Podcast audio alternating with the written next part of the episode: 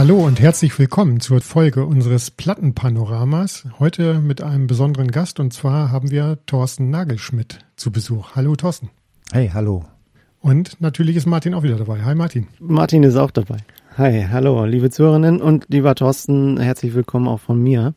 Ähm, ich freue mich auf ein wundervolles Gespräch mit dir und äh, viel über dich zu erfahren und über deine Musik und was du alles sonst noch mitbringst.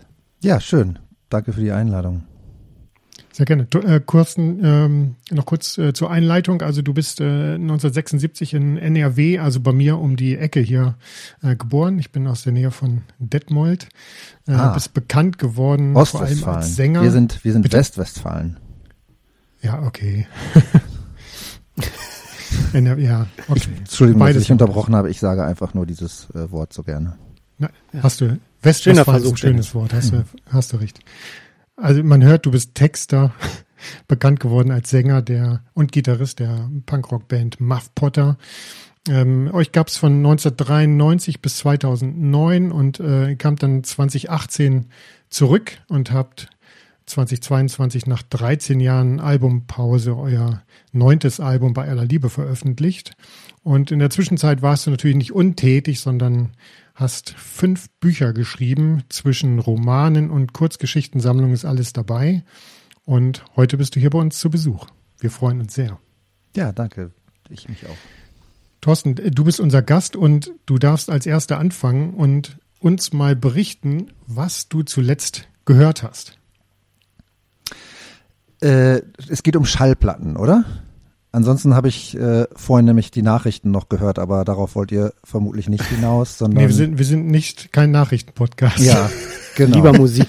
ähm, ich habe zuletzt gehört, heute früh, die, äh, das aktuelle Album von PJ Harvey, I Inside the Old Year Dying.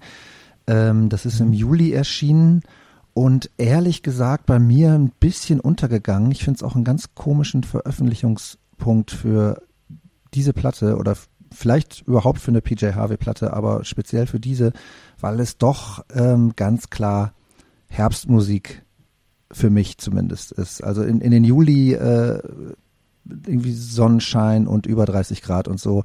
Da habe ich mir die natürlich so, ich habe mir sie sofort gekauft, als sie rauskam und ich habe sie mir auch angehört und ich fand sie auch gut. Mhm. Ähm, aber ich habe schon da gemerkt, ähm, ja, so ganz komme ich da gerade nicht rein. Also das ist ein super Album und so, bla bla bla. Ähm, jetzt spielt sie morgen in Berlin und ich gehe zum Konzert und ich habe PJ Harvey tatsächlich noch nie live gesehen.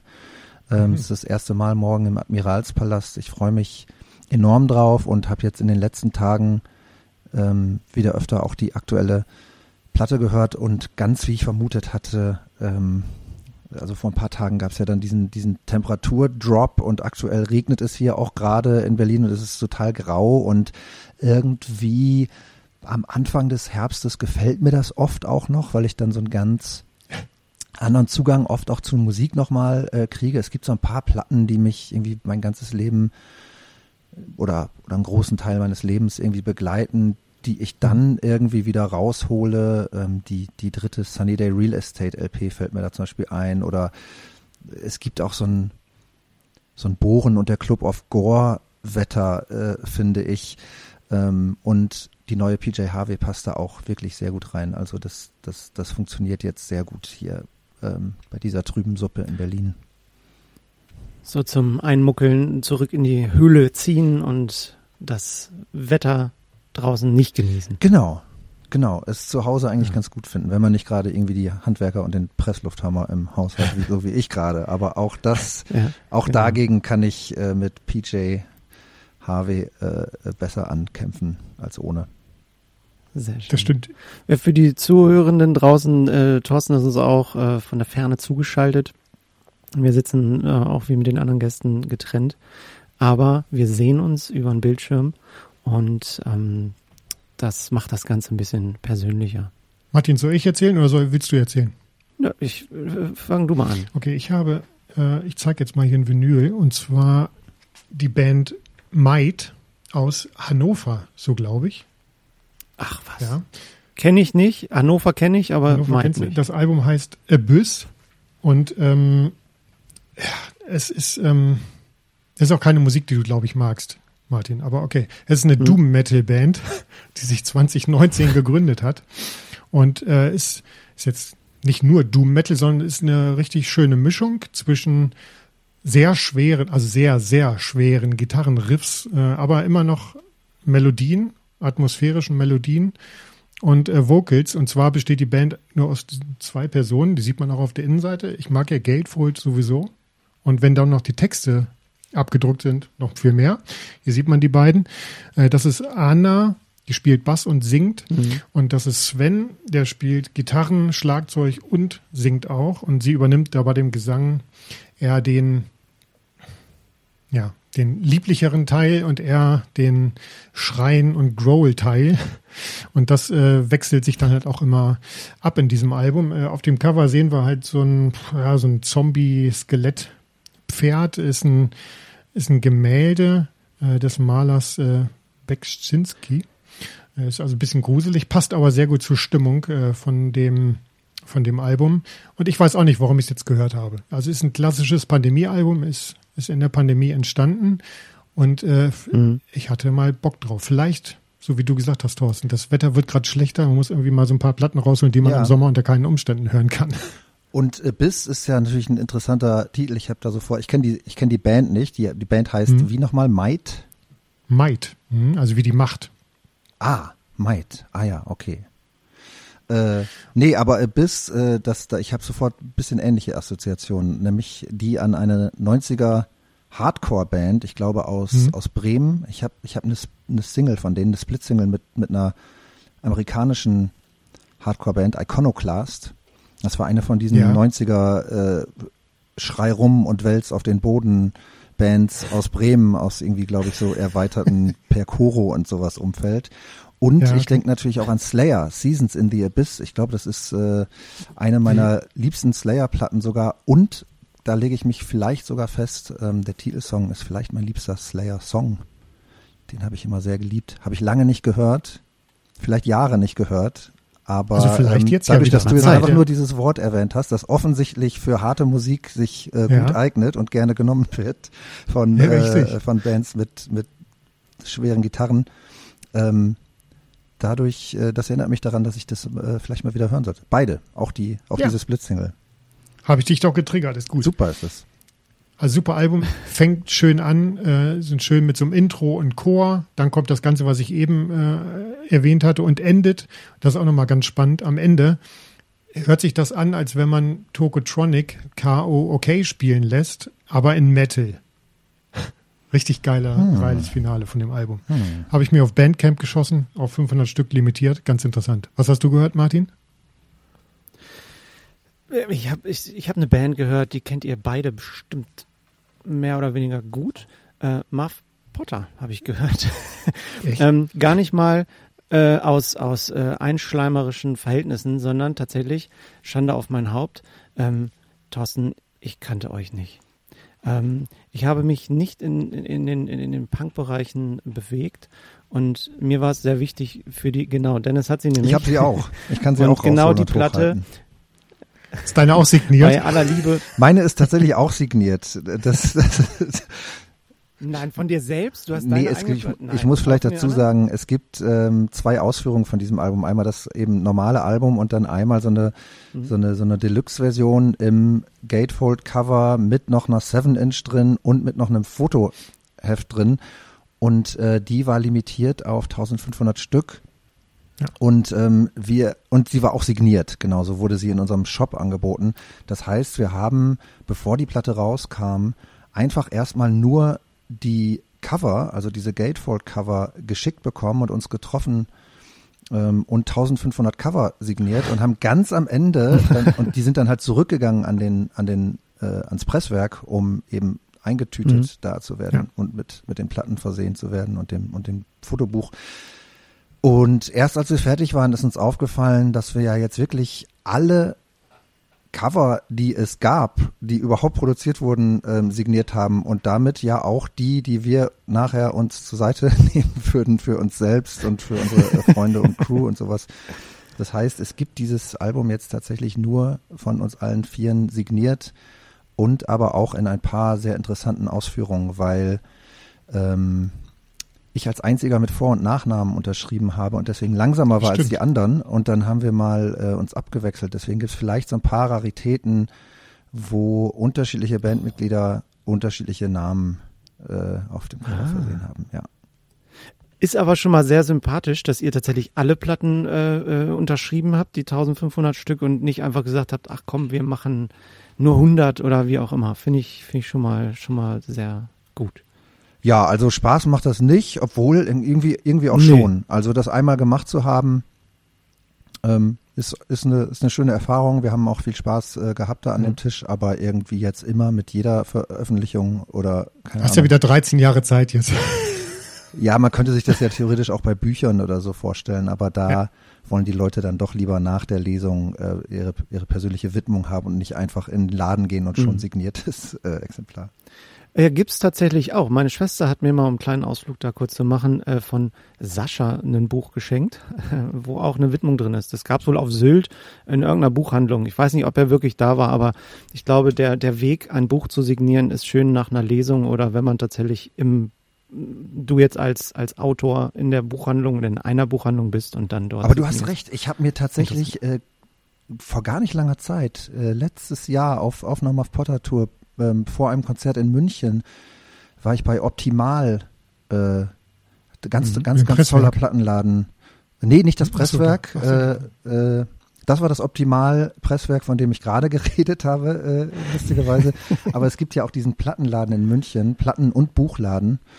Ähm, ganz ja. einer der besten Plattenläden, würde ich jetzt sagen. Äh, in, in welcher Stadt ist der nochmal? In München, München. die wir München. in Deutschland haben. Mhm. Und ähm, da stand das neue Buch von Werner Herzog am Tresen. Mhm. Äh, das habe ich mir gekauft und das war signiert. Das war eigentlich ganz schön.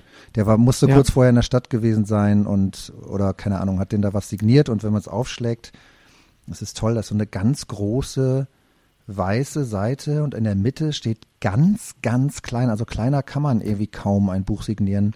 Werner Herzog. Ach was. Wieso, wie man seinen Namen so reinschreibt, Mensch, gehört Martin Förster, genau. jetzt in meinem Falle. Äh, ja, aber also, nee, dazu ist es irgendwie zu, nee. zu random irgendwie so Ach. mittig gesetzt. Man würde vielleicht okay. irgendwie, wenn man das so für sich markieren möchte, das irgendwie, Ach. keine Ahnung. In der Ecke. in der Ecke machen, genau. genau. Nee, aber Ach, es cool. ist äh, schön. Schön. Es macht was äh, Besonderes. Und besonders war für mich euer äh, Album Bei aller Liebe heißt es. Ähm, auch, weil ich habe es eben schon gesagt, so die, die Musikrichtung an sich ähm, hatten wir in einer anderen Folge auch schon mal, auch mit, mit Ärzten oder Toten Hosen ist eher Dennis Part. Ich habe mich da nie so richtig wiedergefunden und ähm, Hosen ja, Ärzte nein. Ja, okay, genau. Das beides ja, gibt's nicht. Habe ich auch schon andere, gelernt. Ich trete in den Ring für die für die für die andere Seite dann. ist auch. Äh, wir sind da äh, weltoffen und ich habe ähm, mit mit eurem Album mh, hm, eine, dem eine, eine, zweite Chance gegeben für mich ähm, und finde es toll eingerahmt von dem ersten Song Killer und der zehnte Song auf der Platte Schöne Tage. Ähm, ich bin, ach, ich sag's in, in jeder Folge, glaube ich, ein sehr emotionsbetonter Mensch. Ich, ich lese gerne zwischen den Zeilen und ähm, da habt ihr mich gut gekriegt mit den, den Texten, weil man sich drin verlieren kann. Man kann seine eigene Geschichte vielleicht dort auch raushören und, und, und was, was finden, ob in einer etwas düsteren Zeit des Lebens. Ähm, ich, mal eine kurze Frage, Killer, der Song, ist ja ein Pandemie-Song. Dreht sich das gedanklich viel darum, um, um wo geht's hin, wo geht das Leben hin, was, wie werde ich von außen gesteuert? Ähm, ja, könnte man sagen. Auf jeden Fall sind, äh, ist die Platte in der Pandemiezeit entstanden. Viele mhm. der Songs äh, sind in der Pandemiezeit entstanden. Wir haben da so ein äh, so ein, so ein was uns was gemietet, uns immer eingemietet, jeweils für eine Woche in, in nicht weit äh, von dir, Dennis, glaube ich, in, nämlich in Oelde äh, mhm. bei so Gütersloh und sowas. Ja, ähm, ja auf dem, Dreiviertelstunde von mir. Auf mhm. dem Haus Notbeck und ähm, da konnten wir halt Musik machen und ähm, das hat natürlich schon Einfluss auf die Platte gehabt. Es ist kein mhm. Song über die Pandemie, aber es geht schon äh, sehr stark bei dem Song und ich vielleicht zieht sich das sogar durch das ganze Album um, äh, um so Themen wie Vereinzelung, ähm, mhm. und äh, aber auch Solidarität, ähm, um äh, darum irgendwie äh, ja, ja sich mit äh, äh, eben sich diese Vereinzelung auch auch so einer gesellschaftlichen äh, Vereinzelung eben ent, entgegenzustellen und und was anderes zu entwerfen. Mhm. Genau, äh, entwerfen zu müssen, in dem Fall ja auch in den letzten Jahren. Da ging es ja jedem mal mehr und weniger gut. Und ähm, schöne Tage in dem letzten Song, ja, ich fand es toll, ähm, du kannst fliegen durch den Wind oder aus der Bahn. Das finde ich ein ganz, das ist so hängen geblieben bei mir, diese, diese, diese Zeile. Einfach weil es weil so zwei Widersprüche in sich zeigt, ähm, die aber ja, einen vielleicht auch trotzdem vorantreiben. Ich will da gar nicht zu philosophisch in die Tiefe gehen. Ähm, ihr habt mich mit dem Album tatsächlich doch ein bisschen überrascht, weil ich mich erst äh, in der in der Punk-Szene halt nicht nicht oder nicht wiedergefunden habe, aber die leisen Töne dazwischen. Dankeschön dafür. ja, schön, freut mich. Ja. Und so lupenreiner Punk ist es ja. Äh, das das nee. wurde uns schon vor ungefähr, weiß nicht, über 20 Jahren vorgeworfen, dass es ja alles gar kein richtiger Punk mehr sei. Und das hat uns dann auch in dem, zu dem Zeitpunkt eigentlich auch schon nicht mehr wirklich tangiert, weil man äh, ne, mit Punk schon vielleicht eine gewisse Haltung oder eine Herangehensweise ja. oder sowas mhm. verbindet, aber als Genre, äh, als musikalisches, ähm, sich darauf zu beschränken, das hat uns, glaube ich, von Anfang an nicht, nicht so besonders interessiert. Also ich habe mir hier noch aufgeschrieben, ohne es zu deuten, vielleicht, es, es hört sich erwachsener an irgendwie für mich. Also wenn man es auf die alten ähm, vor eurer Auszeit-Trennung äh, äh, anhört, kam es für mich so rüber, es, es hat sich verändert. Und vielleicht ist es aber auch der Pandemie geschuldet, wann das, das Album entstanden ist. Das mag auch sein. Naja. Ähm, ich mach mal, wir sind, äh, Dennis und ich, äh, genau. schlechte Überleiter, ja. Thorsten. Ähm, wir gehen in den Konsum. Was hast du gekauft als Platte? Ach so, ganz kurz noch. Ich habe es nicht gekauft. Ich habe es im Stream auf Spotify gehört. Macht aber nichts. Ähm, und ähm, naja, deswegen, die einen sagen so, die anderen so. Wie ich, ich, weiß, ich als ich Labelinhaber, der die Platten selbst rausbringt, äh, sehe das natürlich ganz anders. Definitiv. Und ich bin ein Freund von von haben haben ist besser als brauchen. Ähm, und deswegen, also äh, wer da nochmal auch äh, noch zugreifen will, äh, die ist äh, noch zu haben. Ich habe mir äh, auf muff-potter.de kann man äh, die bestimmt noch käuflich Ach, erwerben. Super, oder dass ich dazu jetzt noch gekriegt habe. Das ist bei allen gängigen großen Händlern auch zu haben. Ja, bestimmt nur noch zwei über von den 1500. Mehr kann ich mir nicht vorstellen. Nee, genau. Also, Thorsten, äh, Überleitung ist voll miserabel jetzt. Was hast denn du konsumiert äh, im Kaufen? Ähm, ich weiß gar nicht, was das allerletzte war, aber ich komme gerade zurück von einer Reise. Ähm, ich war ein paar Wochen in, in, Kanada und in den USA und habe da ähm, wieder Platten gekauft. Ähm, ich war in sehr vielen Plattenläden. Ich habe mich für meine Verhältnisse, glaube ich, relativ zurückgehalten, aber trotzdem irgendwie keine Ahnung, zwei Dutzend Platten ähm, mitgebracht. Und darunter ähm, ist so ganz viel, was man vielleicht so klassisch irgendwie als Flohmarktplatten ähm, bezeichnen würde. Ähm, irgendwas von The Birds, Tom Petty, zwei Platten von Emmylou Harris, eine Joni Mitchell Platte, äh, ein Album von den Isley Brothers, die irgendwie im Radio liefen und dann bin ich in Los Angeles in den nächsten Plattenladen und sie hatten genau diese äh, dieses äh, von 1976 The Heat is On, super super Album, was irgendwie immer an mir vorbeigegangen ist. Ich weiß gar nicht warum. Ähm, also, Klassiker auch in Soundtracks irgendwo in Filmen. Ja, ganz genau, ganz genau. Gegenwärtig ist. Ja. ja. Genau, so ganz viel irgendwie 60er, hauptsächlich 70er Zeug aus den USA, auch ein Keith Jarrett Album und ein Tuxedo Moon Album aus den 80ern, das ich irgendwie noch gar nicht kannte und, und super finde. Ähm, das heißt, ich habe irgendwie ganz viel ähm, von diesem Zeug gekauft, aber auch ein paar neue Platten, zum Beispiel die neue Sufjan Stevens LP. Ja, Javelin. Bitte? Javelin, ne? Javelin heißt die. Ja. Okay, soweit bin ich noch gar nicht gekommen und ich finde, man kann es auch sehr schlecht lesen auf dem, auf dem Cover. Das ist so eine komische äh, Tröpfchen irgendwie Schrift, weiß ich gar ja. nicht. Ja, die ist auch noch, steht auch noch aus hier zur Besprechung. Äh, kleiner Teaser unter neu. Ah ja. Nicht zugekommen, Martin, kommt noch. Ja, ich, also nicht heute, in einer anderen Folge, aber ich habe noch einen großen Stapel abzuarbeiten. Ich mag Sufjan Stevens sehr, sehr gerne und ähm, sehr gut geworden. manche, manche Platten, ich kaufe mir die immer alle, manche höre ich dann irgendwie doch, also ich höre mir natürlich immer alles an und versuche auch reinzukommen, aber manches höre ich dann irgendwie vielleicht nicht so oft wie anderes, mhm. ähm, aber ich mich interessiert es einfach sehr und das ist einer dieser Künstler, wo mir das vielleicht auch gar nicht so wichtig ist, dass ich immer jede einzelne Veröffentlichung total gut finde, sondern wo es mich da einfach darüber hinaus einfach total fasziniert, äh, was da alles möglich ist, was da alles rausgehauen wird und was da dann als nächstes kommt. Und ähm, außerdem hat das schon wieder irgendwie so ein fettes Booklet und so. Das ist äh, mit, mit, mit, mit seinen Collagen und Texten und so. Ja. Ist wieder, wieder mehr an diese Singer-Songwriter-Richtung, ohne diese orchestralen Sachen wegzulassen, die er damals auf hier Michigan und Co. schon in der Phase hatte. Mhm. Also ist äh, schön geworden wieder. Ja, ich habe äh, ein paar ich habe auch Sachen neu entdeckt. John Fahey zum Beispiel, den kannte ich irgendwie äh, gar nicht. Von dem habe ich eine Platte gekauft. Ich habe ein paar Beach House Platten oh, gefunden, die äh, ich vorher hier immer nur für viel Geld ja. äh, gesehen habe. Und die musste ich dann auch mitnehmen, dass man überlegt natürlich immer, man muss den ganzen Kram dann ja auch schleppen und auch wieder irgendwie mhm. in einem Flugzeug nach Hause bringen und so.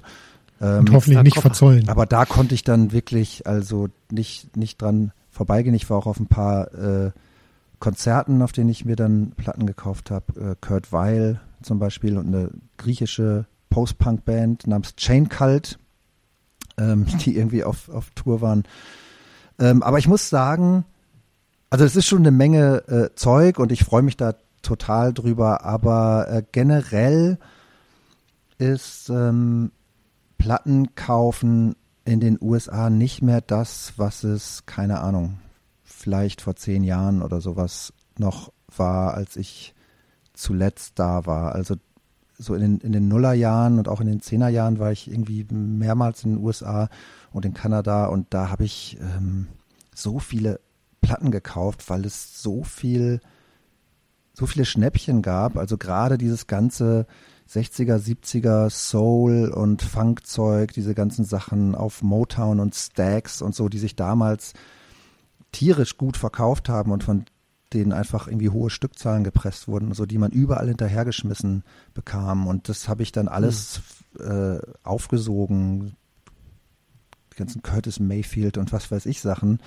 Mhm. Ähm, das gab es heute nicht mehr das, tatsächlich? Also nee, also ich habe das Gefühl, dass ähm, es alles sehr, sehr teuer geworden ist, ähm, mhm. dass es auch das nicht mehr so viel zu finden gibt. Ich bin vielleicht auch, also ich bin kein Plattensammler. Ähm, ich, mir fehlt dann vielleicht auch oft die, die Lust oder die Geduld, jetzt mich durch sonst was für Kartons irgendwie da zu wühlen und zu stöbern. Das, mhm. ähm, also Diggen, du bist nicht so der Digger im Plattenladen. Nee, also ich guck auch mal und ich bück mich dann auch mal, wenn ich sehe, keine Ahnung, da unten steht so ein Karton Italien oder so und ich äh, möchte, suche noch eine bestimmte Franco Battiato Platte oder so, dann bücke ich mich da auch mal hin, aber ich bin jetzt mhm. keiner, der da irgendwie stundenlang im Plattenladen irgendwie auf seinen Knien unten rumwurstelt. Das das, äh, ich ich habe, um mal Anekdote zu sagen, ich habe mir mal eine, eine, eine Schallplatte auf dem Flohmarkt gekauft. Ähm, ist ja häufig, man lässt sich auch treiben von, von den Covern. Also ich bin so, ich bin Bildmensch und da ein Cover sah total toll aus, äh, äh so, so ein Gospel-Singer, da waren so zwei farbige Hände verschränkt, sind nur Gospel-Lieder drauf. Aber alleine das Cover war wunderbar und äh, äh, Gospel-Songs. Ähm, so spontan beim Vorbeigehen gesehen. Und so, so bin ich auch. Also sich zu verlieren, stundenlang in Plattenläden, kann auch manchmal sehr anstrengend irgendwie sein. Und ähm, von daher kann ich das sehr gut nachvollziehen, dass man vielleicht auch da einfach das nimmt, was man für sich noch mitnehmen möchte.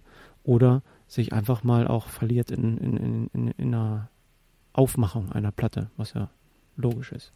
Ja, finde ich auch gut. Hm. Cool, da musst eine, eine Platte müsstest du uns gleich noch nennen. Also da, da bin ich jetzt Bürokrat, ne? Thorsten, aber eine Platte musst du jetzt noch sagen, die ich in die Show Notes packen kann, als zuletzt gekauft. Soll ich, soll ich Sufjan Stevens nehmen oder was ist dein bester Feind? Äh, nimm die doch, ja, ist doch okay. Ja, ist doch gut. Ja, sehr gut. Alles klar, mache ich.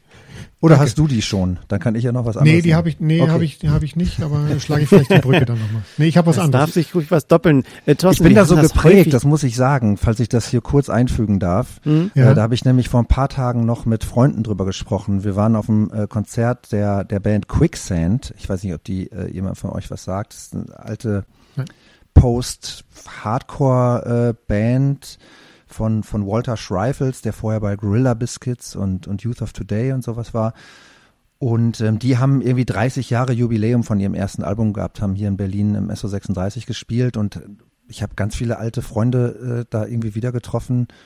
Und natürlich schwelgen dann alle so in Erinnerung, wann sie eigentlich auf die Band mhm. gestoßen sind. Und mir ist eingefallen, ich habe die damals als Vorband der ebenfalls legendären Hardcore-Band Seven Seconds äh, gesehen in der Nähe von Rheine. Da hat uns irgendeine Mutter mhm hingefahren. Also meine, meine Kumpels Wiesmann, Mongo und ich. Ich glaube, Wiesmanns Mutter hat uns hingefahren. Also wir waren wirklich, also ich war auf jeden Fall noch nicht volljährig. Und ähm, die Vorband hat uns total umgehauen. Äh, und dann ist äh, Wiesmann eben zum, zum Plattenstand gegangen. Da war ein Plattenhändler, ich glaube, es war sogar Green Hell. Oder ah, was später, was ne? später dann Green Hell wurde. Mhm. Frank Kestenus mit seinen, mit seinen paar Plattenboxen. Und Wiesmann hat sich diese Quicksand-Single gekauft. Ich wollte die auch unbedingt haben, aber das ging nicht, weil ich, wir hatten alle nicht viel Geld. Wir konnten uns alle nur eine Single kaufen. Und natürlich mussten das drei unterschiedliche Singles sein, mhm. weil wir somit mehr Musik Klar. nach Hause bringen Richtig. konnten. Wir hatten ja keinen Zugriff auf äh, all diese Musik, wie man das halt jetzt mhm. hat. Und ähm, das heißt, Mongo musste sich irgendwas anderes kaufen und ich auch und dann konnten wir uns das gegenseitig irgendwie auf Tape aufnehmen und das war auch äh, so ökonomisch gedacht schlau.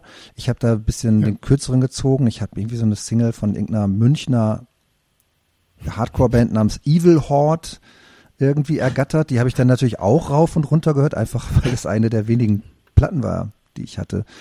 Aber ähm, die Quicksand musste ich mir dann später mal für, ich glaube, nicht total viel Geld, aber für ein, für ein bisschen mehr Geld äh, musste ich mir diese Quicksand-Single kaufen, weil irgendwann wollte ich sie dann doch haben. Ja, aber die Erinnerung ist doch cool. Du, du ziehst jetzt aus dem Plattenregal, die Geschichte kommt sofort wieder, ne? Ja. ja. Emotion. Sehr Emotion. schön. Emotion, genau. Also ich ähm, weiß, Thorsten, aus einem Gespräch zwischen dir und Jan Müller in seinem fantastischen Podcast Reflektor, dass du Musik ohne Gesang, obwohl du Sänger und Texter und Autor bist, viel abgewinnen kannst. Und deswegen passt meine letzte gekaufte Platte ähm, auch gut dazu. Und zwar ist das We Lost the Sea mhm. mit dem Album Triumph and Disaster. Das ist nicht äh, das letzte Album von denen. Also ist eine, ist eine Instrumental Post-Rock Post ja Post-Rock Band aus Sydney in Australien. Äh, ja, haben sich haben sich 2007 gegründet und irgendwann aus mehreren anderen Bands zusammengeschmissen und äh, auf der Strecke geblieben ist am Ende der Sänger und deswegen haben sie dann gesagt, okay, dann machen wir jetzt äh, Instrumentalmusik und das ist das dritte Album von denen. Äh, schöner Post-Rock. Ähm, haben auch viel Anerkennung da, da, dazu bekommen, nicht nur in der Post-Rock-Szene, auch in der Metal-Szene äh, weltweit. Also für mich, ich höre sehr viel so Post-Rock. Ähm, und ja, die sind schon immer zusammen mit PJ, PG Lost, gehören sie für mich schon ganz, ganz oben mit dabei. Ähm, ja, ist von 2019. Ähm, Entschuldigung, ist das vierte Album, nicht das dritte. So, das vierte. Und die, das dritte war eben diese Departure-Songs, mit denen sie ihren Durchbruch mehr oder weniger hatten. Und äh, das Coole oder auch Schwierige an diesem Album ist, ähm, dass es ein Konzeptalbum ist, was immer ein bisschen schwierig ist, äh, wenn du nicht dazu singen kannst. Aber sie haben es eigentlich ganz gut gelöst. Also es ist auch wieder ein wunderschönes Gatefold. Und das ist ein Textbuch dabei ich kann das jetzt nicht ganz so gut zeigen, aber es ist sehr schön illustriert. Auf den unterschiedlichen Seiten wird eben die Geschichte einer Mutter erzählt, die sich zusammen mit ihrem Sohn in einer postapokalyptischen Welt durchzuschlagen versucht. Und ähm, wenn man das weiß und man das Booklet dazu durchblättert mit den Illustrationen und den Text so ein bisschen mitliest, der da geschrieben wird, dann wird da tatsächlich so eine Geschichte draus. Ne? Also äh, gibt genug Songs, die ähm, die ruhiger sind, gibt genug Songs, wo sie, wo sie ordentlich Gas geben. Äh, fängt schon mal ganz gut an am Anfang, äh, 15 Minuten lang der Song, deswegen ist auch eine Doppel-LP hier geworden. Ähm, rockt erstmal so ein bisschen gemächlich vor sich hin, dann kommt so ein Mittelteil, der dann so sieben, acht Minuten geht, wo ganz so schön verhallte Postrock-Gitarren vorkommen, viel Piano und dann so klassisch für die Musik geht immer hoch, runter, hoch, runter. Hier geht's dann am Ende ein Crescendo hoch mit viel Gitarren, mit viel Chor und dann am Ende äh, ja, zum Finale zu kommen. Ah, also ich kann jetzt noch sehr lange weiterreden über dieses Album. Ähm, es wird tatsächlich diese Geschichte so erzählt und man kann, man kann das in der Musik sehr gut wiederfinden, um was es dann geht. Also da geht es ja dann nicht natürlich um eine komplexe Romanerzählung oder so pro Song, aber was es sich um das Gefühl, wenn die beiden sich mal trennen oder um das Gefühl, wenn sie um so an, irgendwo ankommen. Und das kann man dann schon ganz gut ähm, nachvollziehen. Ein Song, die, den letzten, Dennis, ja. Die, die, das Verständnis für die Musik holst du aus dem Booklet raus. Ja. Ja, okay. Hm? Ja. Das klingt gut. Ja, das genau. klingt also äh, klingt auch, als ob mir das sehr gut gefallen könnte. Das habe ich mir gleich ich aufgeschrieben. Auch, Und ja. äh, es klingt sehr nach Soundtrack ja auch irgendwie.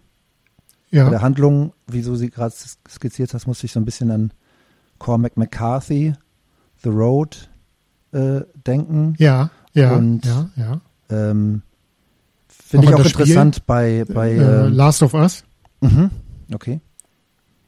Ja, und es ist auch interessant, finde ich, bei, bei Instrumentalmusik oder bei Bands, die instrumentale Musik machen, dass es ja oft dieses Soundtrack mäßige schon drin ist. Also bei, mir fällt dazu mhm. äh, Mogwai zum Beispiel ein, eine Band, die ich ja, gerne mag ja. und die ja irgendwie ihre regulären Alben rausbringen und dann aber auch äh, oft irgendwie Soundtrack-LPs und ja. wo ich für mich immer oft gar nicht so richtig, wenn man genau darauf achtet, merkt man das natürlich schon, den Unterschied zwischen dieser beiden, diesen beiden Arten Alben, die sie da rausbringen.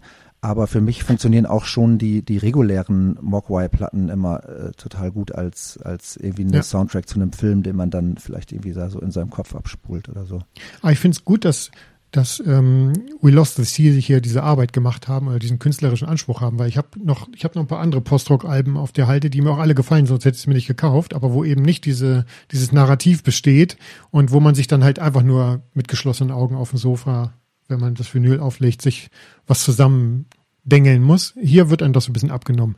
Ich wollte noch ganz kurz sagen, das Ende, Mother's Heim, ist auch noch was Besonderes, weil da ist, kommt, äh, kommt einmal kommt Gesang tatsächlich dazu, den sie sich dann ausgeliehen haben, äh, schön mit Flügel und ähm, ja, die, die, diesem Gesang eben und am Ende sogar Pauken und Trompeten, also wahrhaftig. Und eine Sache möchte ich noch sagen, das Vinyl sieht so geil aus.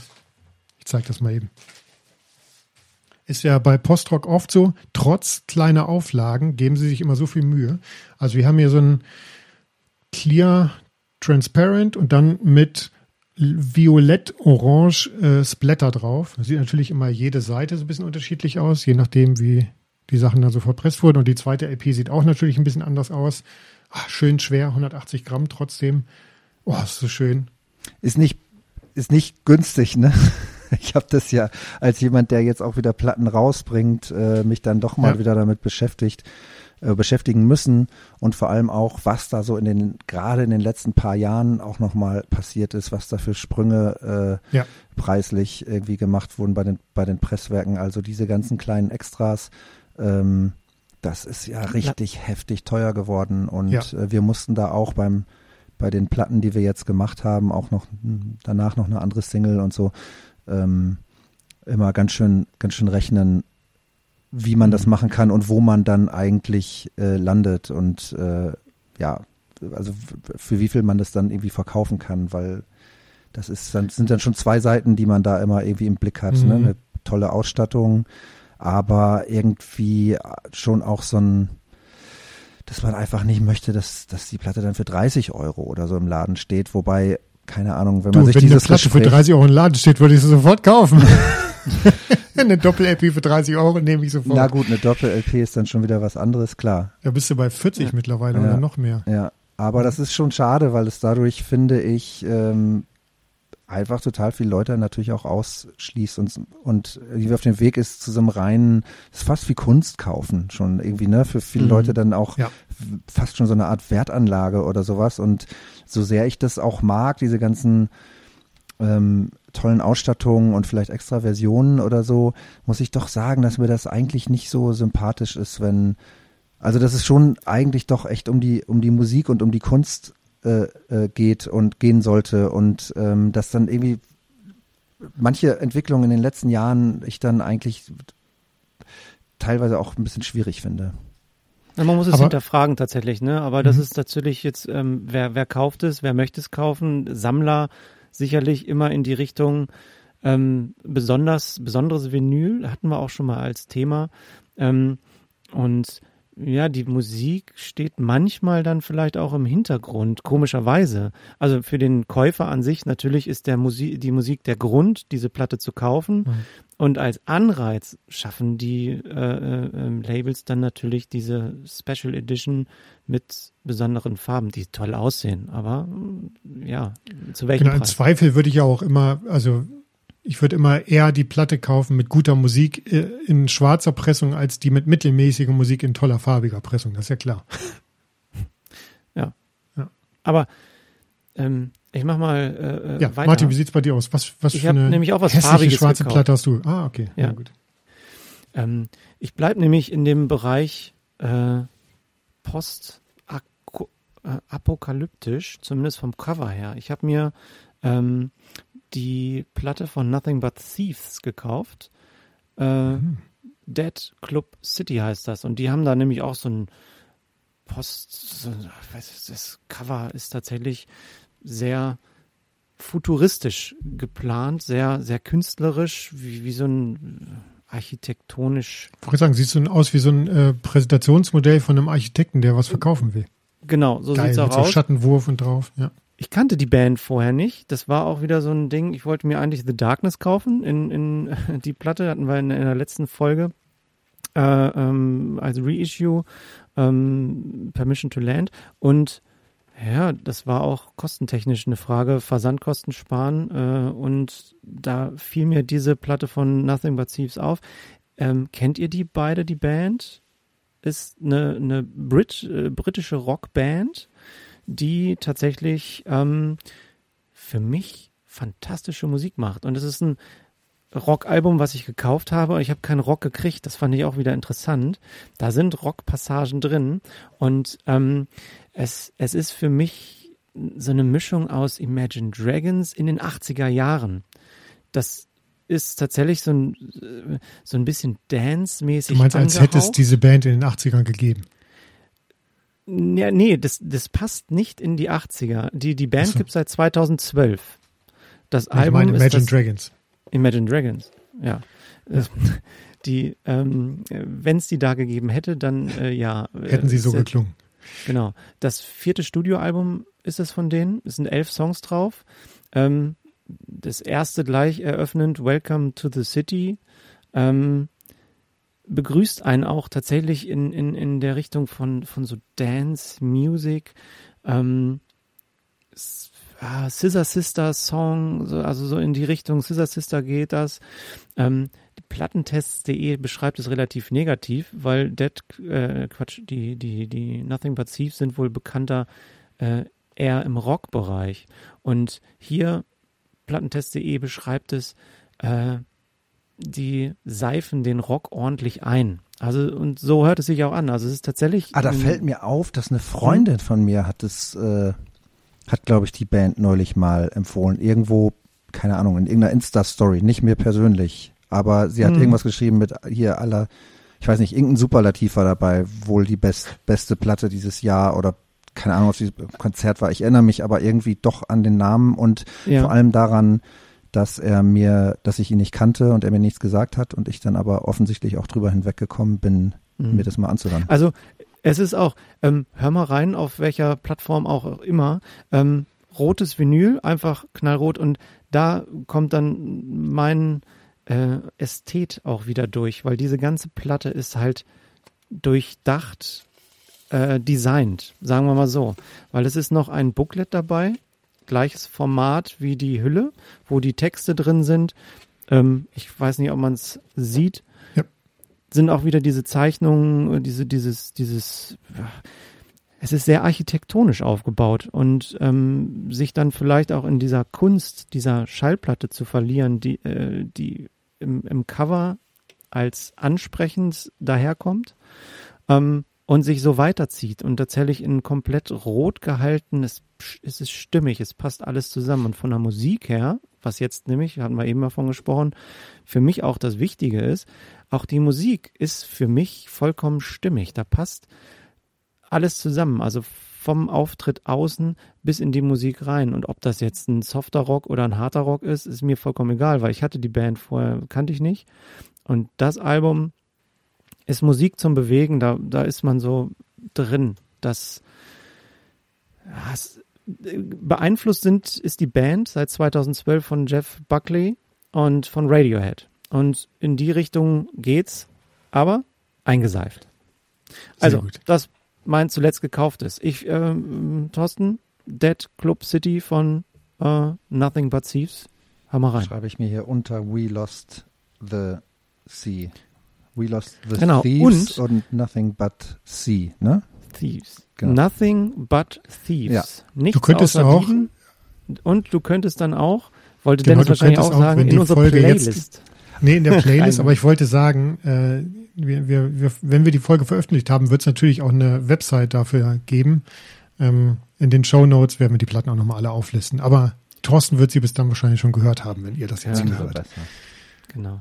Und ich mache den Verweis noch auf unsere Playlist. Äh, bei Spotify, ja. Thorsten, haben wir eine Playlist, wo wir immer einen Song von unseren Platten, die wir hier besprechen, reinsetzen, damit die Zuhörenden unseres Podcastes auch mal in den Genuss der Musik an sich kommen. Ah ja, und die heißt Platten-Panorama bei Spotify. Super. Damit wir noch ein bisschen Zeit haben, um über dich zu sprechen, äh, leite ich jetzt mal unschön über in Thorsten, sprich mal über deine Lieblingsplatte. Oh ja, das ist natürlich äh, eins, eine dieser Aufgaben, äh, überhaupt eine auszuwählen. Ich musste das, äh, wenn ich da kurz ausholen darf, äh, neulich mal machen. Ich wurde gefragt, ähm, meine 50 Lieblingsplatten, beziehungsweise da fängt es schon an. Es war mir nicht ganz klar, geht es um meine 50 Lieblingsplatten oder geht es um die 50 besten Platten aller Zeiten für Hast du beim Rolling Stone mitgemacht genau, bei der Umfrage? für den ah, Rolling okay, Stone, cool. der mhm. ähm, man denkt immer, das ist doch jeden zweiten Monat irgendwie das Titelthema, aber stimmt gar nicht. Sie hatten es schon mhm. irgendwie, keine Ahnung, 13 Jahre. Vor 18 Jahren. 18 ja. sogar, mhm. ja. ja okay. Ja. Nicht mehr gemacht. Hast du da auch mitgemacht oder? Nee, ich wurde, ich bin kein, bin, bin noch, bin noch kein Influencer, was sowas so, angeht, aber ja. ich war keiner dieser 135 Personen. Genau, und da habe ich mich sehr mit abgemüht. Da kann ich mich noch dran erinnern, dass ich meinen Bandkollegen da auch irgendwie, wir waren gerade am, am Proben und ich bin da jeden Morgen wieder in den Proberaum gekommen und habe wieder, äh, wieder, wieder mit behelligt, wie ich das denn jetzt sortieren soll, weil man sollte es tatsächlich von 1 bis 50 auch in der Reihenfolge auflisten, damit dann nachher die 50 besten Platten aller Zeiten draus äh, gemacht werden. Und das ist ja schon echt eine total schwierige Frage. Ähm, sind meine mhm. Lieblingsplatten jetzt auch die besten Platten oder geht es da eher um mhm. die wichtigsten Platten oder die einflussreichsten Platten oder so? Da muss man natürlich irgendwie ähm, ganz anders drüber nachdenken und ich habe vielleicht irgendwie so einen Mix gemacht und habe schon irgendwie Platten, die für mich wichtig waren, da reingepackt, von denen ich aber auch mhm. glaube, dass sie ähm, irgendwie auch eine Relevanz für die, für die Musik. Und ich habe auch gehört, man muss taktieren, weil es äh, unklug wäre, ähm, Platten zu nehmen, also mehrere Platten, also wenn, wenn, wenn Bands schon viele Platten draußen haben oder viele Platten von Bands gewählt wurden, dass man die dann nicht nimmt, damit die trotzdem noch trotzdem noch irgendwie eine Chance haben, nach vorne zu kommen. Ja, ja, genau. Das ist natürlich der, das Wissen. Ja. Also gerade wenn man auch viel irgendwie ähm, Nischenmusik hört oder, oder Subkulturmusik, ja. dass es natürlich alles Lost Votes sind. Wenn ich irgendwie äh, das Born Against Album Nine Patriotic Hymns for Children, das Anfang der 90er auf einem, einem winzigen Punk-Label aus New York rausgekommen ist, äh, da reinnehme, was ich getan habe, weil es wirklich eine ganz wichtige und super gute, immer noch gute, mhm. gut gealterte Platte ist. Ähm, dann weiß man natürlich, okay, die wird vermutlich niemand anders nennen und selbst wenn, hätte sie wahrscheinlich immer noch keine Chancen irgendwo auf nicht mal auf Platz 498 oder sowas, was auch mhm. ganz lustig ist, wenn man sich das Resultat anguckt und dann da hinten dann einfach irgendwie, muss man wirklich sagen, random irgendwelche Platten auftauchen, die vielleicht irgendwie drei Leute mal genannt haben, ja. die aber, ja. wo ich sagen, oder wo alle sagen würden, okay, das kann jetzt eigentlich nicht sein, dass das vor Born Against äh, steht. Oder genauso schwer wie ist es mit Bands, die nur gute Platten rausgebracht haben, wie zum Beispiel Radiohead, meiner Meinung nach, muss man sich vielleicht so ein bisschen drauf einigen, welches jetzt die beste ist. Also welche nennt man da? Weißt du, da könnte man vier nennen oder fünf, aber sollte man vielleicht, damit man noch eine Chance hat gegen noch größere Künstlerinnen und Künstler, ähm, zu sagen, komm, wir, wir voten jetzt einfach mal alle für OK Computer oder für In Rainbows, damit das irgendwie eine Chance hat. Ja, ich meine, ganz so wichtig ist es mir dann letztlich auch, ist mir dann so eine Liste nicht, das macht natürlich irgendwie Spaß, da irgendwie mit bei zu sein, aber man hm. sollte das jetzt, glaube ich, auch nicht irgendwie zu, zu hoch ähm, bewerten. Ich habe zum Beispiel nur eine Cure-Platte drin gehabt, aber die dafür, glaube ich, auf Platz zwei oder so. Aber ich hätte natürlich auch noch wow. einige andere. Das war die Disintegration. Ich habe aber zwei Talk-Talk-Platten in meinen Top Ten, glaube ich, gehabt, weil ich mhm. dachte, ich kann jetzt hier äh, zwischen Color of Spring und Spirit of Eden, die finde ich beide sind sehr unterschiedliche Platten, wie ich finde, und beide ähm, gehören einfach zu meinen absoluten Lieblingsplatten und die sind dann irgendwie beide da gelandet, weil ich mich da nicht entscheiden konnte. Bei Cure habe ich so ein eindeutiges Lieblingsalbum einfach, deswegen. Aber das sind die ja. Sachen, mit denen man sich dann da so rumschlägt. Ja, ist richtig. Ne? Also Rolling Stone, wenn ich mich damit auch umschlagen soll, fragt mich einfach nächstes Mal wieder in 18 Jahren, bitte. Ja, vielleicht können wir es dann zusammen irgendwie machen. Ja, da, ja sehr gerne. Äh, sehr Was hast du denn auf eins gepackt? Auf eins habe ich, und das wäre jetzt aber nicht meine Antwort vielleicht für heute, äh, soll ich es trotzdem Nehmen wir mal für heute. Okay. Wollt ihr trotzdem wissen, was ich beim Rolling Stone ja. auf die Eins ja. Ich habe die Nevermind the Bollocks von den Sex Pistols oh. auf die Eins gepackt. Ah, okay. Weil es ja, sehr gut. wichtige ja. Platte ist. Für mich und vielleicht auch für die Welt. Und für die Albumcovers äh, schlechthin auch. Äh, Ganz so genau. Und äh, vielleicht auch ein kleiner Bogen wieder zum aktuellen Muff Potter Album. Ähm, das ist auch nicht aus Zufall gelb, und bei der, ah. bei der ah. Deluxe-Variante, weil ihr da vorhin drüber gesprochen habt oder du, Martin, darüber gesprochen hast, mhm. alles zusammen, ist ja diese Deluxe-Variante auch auf gelbem Vinyl. Wir haben versucht, tatsächlich auch diesen mhm. Gelbton vom Cover einigermaßen zu treffen. Ist natürlich nicht so ganz ja, das einfach. Das ist so Neongelb mehr bei den Sex Pistols, ne? Ach nee, Neon, Neon, äh, Genau, und mir ist genau, aufgefallen, ich habe ganz, also ich mag die Farbe Gelb sowieso, ähm, ja. Aber mir ist aufgefallen, wie wenig gelbe Platten ich eigentlich habe. Also es ist natürlich, fällt einem als allererstes die Nevermind the Bollocks äh, eben ein. Ja. Es gibt noch die, die On the Corner von Miles Davis äh, fällt mir ein, die ist auch gelb. Und was hast, hältst du da gerade hoch? Eine gelbe Platte. Von Kraftwerk, die ah, Radioaktivität. Ah ja, super, dass ihr das dass du da, dass du die so gut ich aus Ich könnte auch eine gelbe äh, Platte holen, die will kannst. Dennis aber nicht sehen und Thorsten vielleicht auch nicht. Ähm, von Harry Styles. Ah, nee, ich habe gerade gedacht, was wollen wir wohl nicht sehen? Und äh, genau. ich dachte gerade, die erste Screwdriver ist übrigens auch gelb. Oh, okay. Diese Nazi-Rockband aus England. Mhm. Die will man vielleicht auch ja, die nicht wollen wir ja auch nicht sehen. Ja, die wollen wir, nee, sowas, äh, nee, nee, nee. Los, dann bitte für unsere heutige Folge deine Lieblingsplatte, Thorsten. Ich hätte aber immer noch zwei. Es tut mir total leid, dass ich nicht allen euren, ähm, ihr seid, Aus ihr seid so klar, aber bei mir ist es hier, mein, ich mache nicht diesen Podcast und bei mir schwirrt dann äh, viel mehr irgendwie im Kopf rum. Ihr habt ja noch die nächste Folge, wo ihr das. Ich sagen, wir ja, haben noch richtig, Dutzende das, von Folgen unsere Lieblingsplatten zu erzeigen. Das, das macht's aber fies. Ich habe Thorsten, das macht's nicht einfacher, weil wir alle zwei Wochen äh, uns eine Lieblingsplatte raussuchen dürfen. Ach, das könnte ich total gut. Das könnte ich auch jeden Tag ja, machen. Okay, okay. Das also, kommt gerne nochmal wieder. Zwei. Ich habe jetzt äh, zwei und die sind äh, zufällig, die hatten zufälligerweise beide gerade Jubiläum. Also Bands posten das ja jetzt neuerdings äh, mhm. immer bei, keine Ahnung, in den sozialen Medien, äh, heute vor, keine Ahnung, ne, 18 mhm. Jahren und so. Ähm, hier haben wir die, ähm, die schwedische Band Cardigans, äh, deren Album oh. Gran Turismo äh, das wirklich eins meiner Alben für die Insel ist und dass ich seit es rausgekommen ist liebe und auch seit es rausgekommen ist durchgängig höre ähm, und immer wieder höre und immer wieder erstaunt bin, wie fantastisch und wie eigenartig vor allem diese Platte klingt.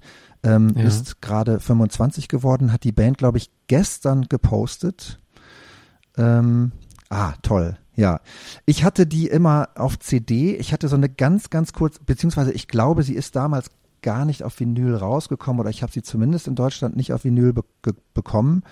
So, mhm. ähm, und ich hatte so eine ganz kurze Phase, wo ich CDs statt Platten gekauft habe. Äh, Anfang der Nuller Jahre, wo man mit der Band dann auf Tour war und die äh, Tourbusse auf einmal CD-Player statt Tape-Decks hatten und mhm. dann natürlich auch die, die CD-Rohlinge kamen und man sich Sachen brennen konnte. Da habe ich mal für fünf Jahre äh, CDs gekauft, einfach weil das viel praktischer war für, für, wenn man viel auf Tour war und wenn man in der Band gespielt hat sowieso. Ähm, ja. Und das sieht man jetzt auch in meiner, ähm, in meinen Platten. Ähm, ich habe einfach die, die Musik, die ich, die ich zwischen 2000 und 2005 ungefähr gehört habe, die, die gibt's jetzt hier irgendwie bei mir auf CD. Äh, dann bin ich wieder dazu übergegangen, wieder Platten zu kaufen, weil eigentlich war ich immer äh, totaler Vinyl-Liebhaber. Ähm, und ich habe mir damals geschworen, eigentlich keine Platten nachzukaufen, die ich schon auf CD habe, weil das wäre dann so ein Fass mhm. ohne Boden gewesen. Hab mich aber ja. natürlich nicht dran gehalten und ähm, als dann zum Beispiel die Gran Turismo von Cardigans, aber auch andere Sachen ähm, auf Vinyl wieder rauskamen, mir das natürlich sofort gekauft. Und ähm, ja, wie gesagt, ich finde, das ist äh, ein ganz, ganz tolles Album von dieser, ähm, ich fand die Band vorher auch schon gut, ich mochte auch schon diesen, diesen Pop, diesen, diesen Easy Listening Pop wurde das dann ja genannt, mhm. fand es aber immer, dass es da immer so einen komischen Twist noch irgendwie gab und, und ganz viele Referenzen, ganz viel zu entdecken, aber als dann die Gran Turismo kam, die ja so ganz komisch kühl klingt, ähm, mhm. so kühl produziert, kühl ne? produziert, aber gleichzeitig dieser drin. warme Gesang und diese, diese Texte mhm. von, von Nina Persson, ähm, ganz, ganz eigenartige Mischung und ich finde, dass, dass die Platte bis heute äh, ganz, ganz eigen äh, klingt und so einen ganz eigenen Sound hat, der auch überhaupt nicht dated ist, anders als vieles andere, was in der Zeit veröffentlicht wurde. Die klang damals, finde ich, ihrer Zeit so ein bisschen voraus. Die klang echt so ein bisschen futuristisch. Da haben wir gedacht so, hä, was ist denn das jetzt? Kenne ich nicht. Ja.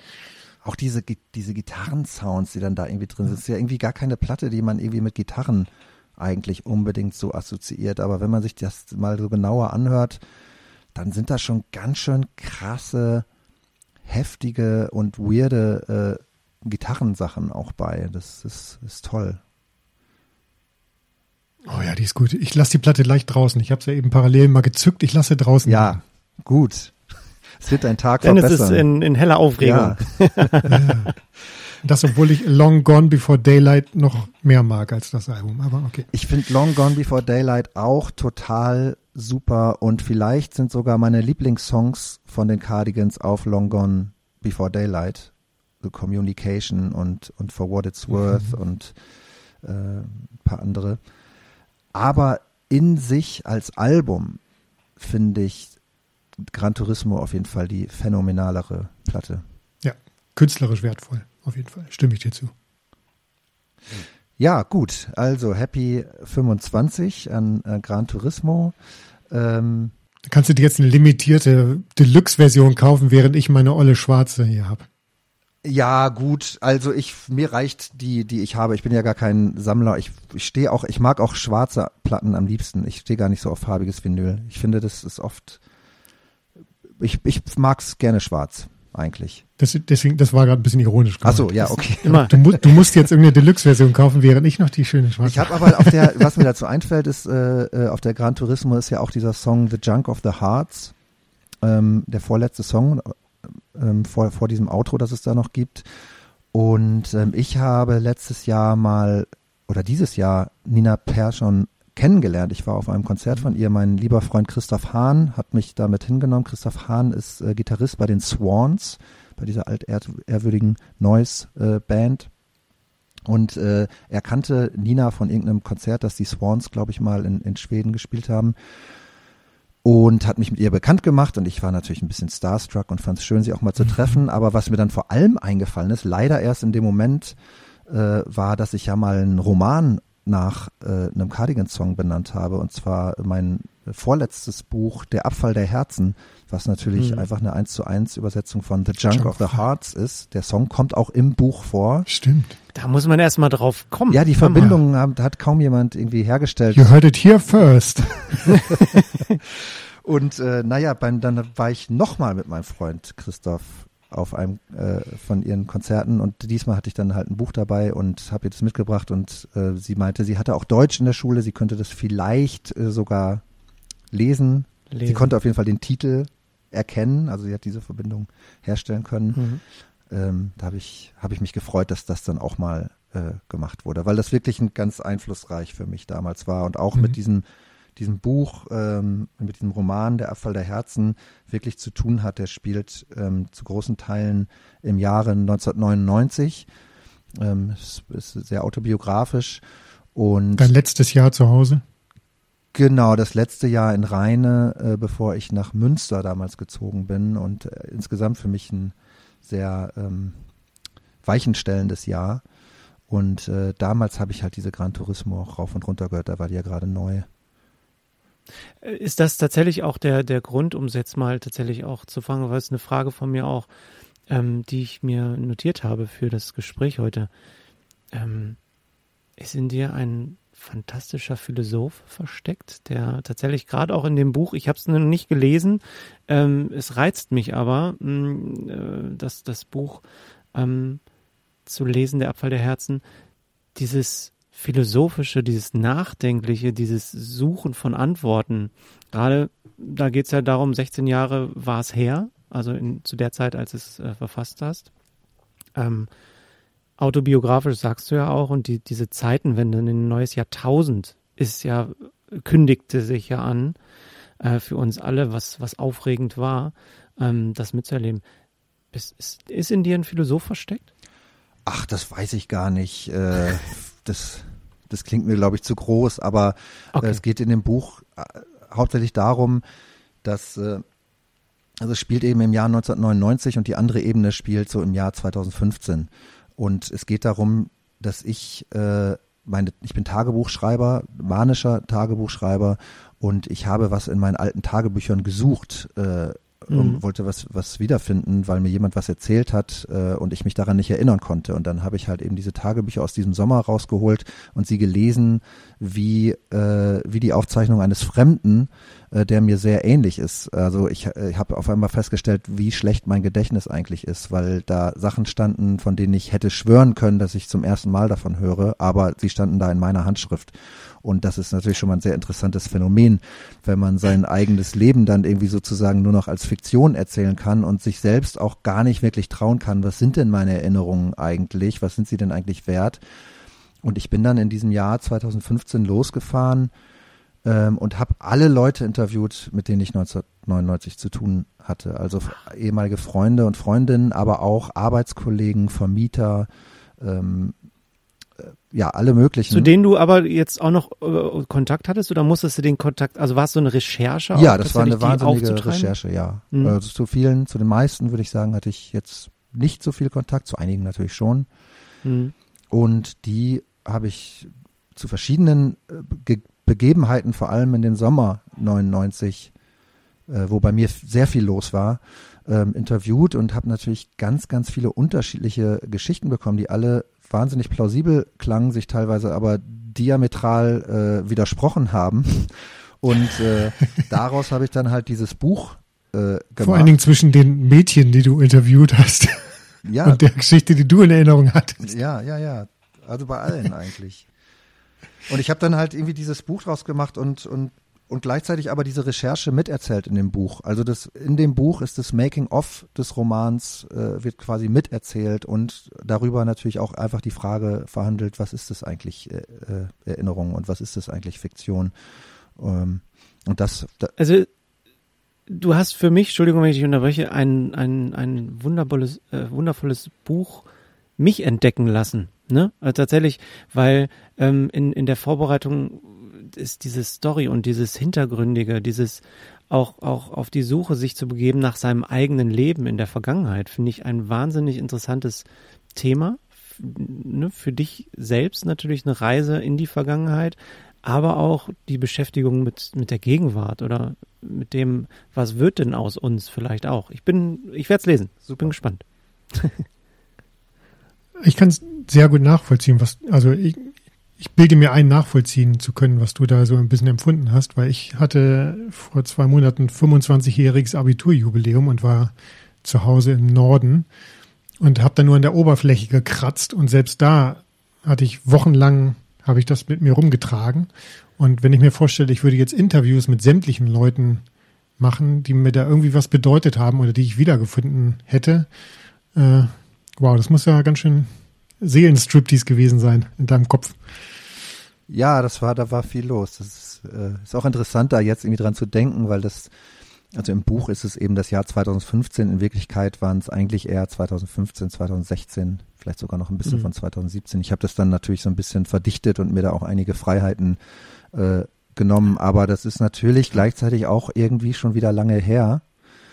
Das heißt, ich habe dann halt viele Lesungen auch mit diesem Buch gemacht und auf den Lesungen gingen die Geschichten dann teilweise weiter, weil dann natürlich auch irgendwie Leute gekommen sind, die im Buch vorkommen oder Leute, die ich gar nicht auf dem Schirm hatte, die auf einmal dann mir noch weitere Geschichten erzählt haben. Das heißt, wenn ich das Buch auch nur irgendwie ein Jahr später geschrieben hätte, wäre es auch schon wieder ganz anders äh, geworden. Oder, mhm. oder wenn ich es jetzt schreiben würde, könnte ich schon wieder ganz viele Geschichten eigentlich ergänzen und, und, und hinzufügen. Und das ist so ein, so ein gar nicht abgeschlossener Prozess, beziehungsweise insofern dann zum Glück abgeschlossen, dass man dann irgendwann auch mal ein Abgabedatum hat und das dann auch mal. ja, naja gut, das Leben schreibt ja die besten Geschichten. Also von daher, und äh, in dem Buch geht's ja anscheinend um dein Leben äh, in echt, aber auch bisschen fiktiv äh, sicherlich.